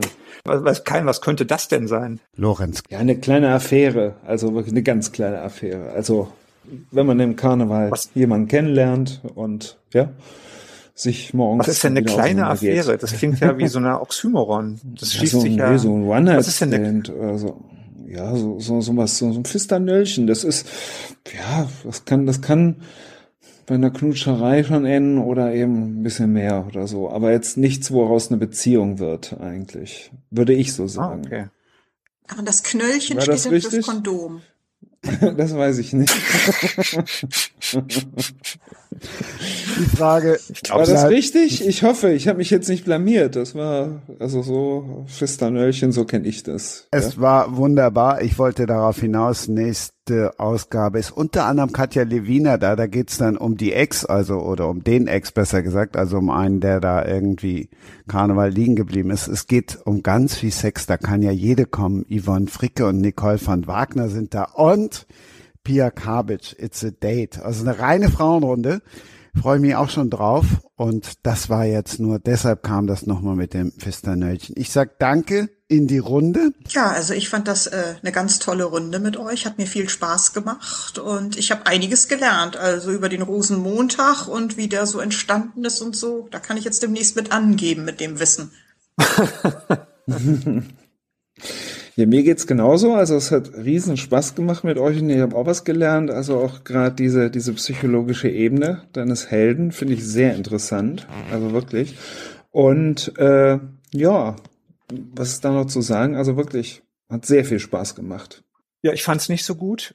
Doch, mir hat's auch sehr, sehr viel Spaß gemacht. ähm, äh, und ich fand es auch wirklich auf sehr vielen Ebenen ähm, sehr, sehr, sehr, sehr, sehr interessant. Und ich finde das wirklich toll, wenn man von so unterschiedlichen ähm, Stoffen und Gesichtspunkten her sich dann doch immer auf einer Ebene trifft, sowohl inhaltlich als auch formal. Und ähm, dass man doch immer wieder was Neues hinzufügen fügen kann und lernen kann, finde ich wirklich toll. Also ich muss zugeben, ich habe heute über Rosenmontag einiges erfahren, zum Beispiel, ähm, worüber ich noch nie nachgedacht habe und das hat mir gefallen. Und ähm, bei Claudia sowieso. Also vielen, vielen Dank, war toll. In diesem Sinne dann dreimal Köller Alaf. Also der richtige Ausstieg wäre äh, Sprenger spricht, Alaf, jetzt müsst ihr aber Alaf schreien. Also, ja, also Sprenger spricht, Alaf, Alaf, äh, Alaf ähm, äh, äh, mir fällt gerade nichts ein.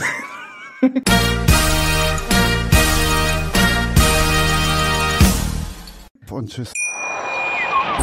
Wie baut man eine harmonische Beziehung zu seinem Hund auf? Puh, gar nicht so leicht. Und deshalb frage ich nach, wie es anderen Hundeeltern gelingt, beziehungsweise wie die daran arbeiten.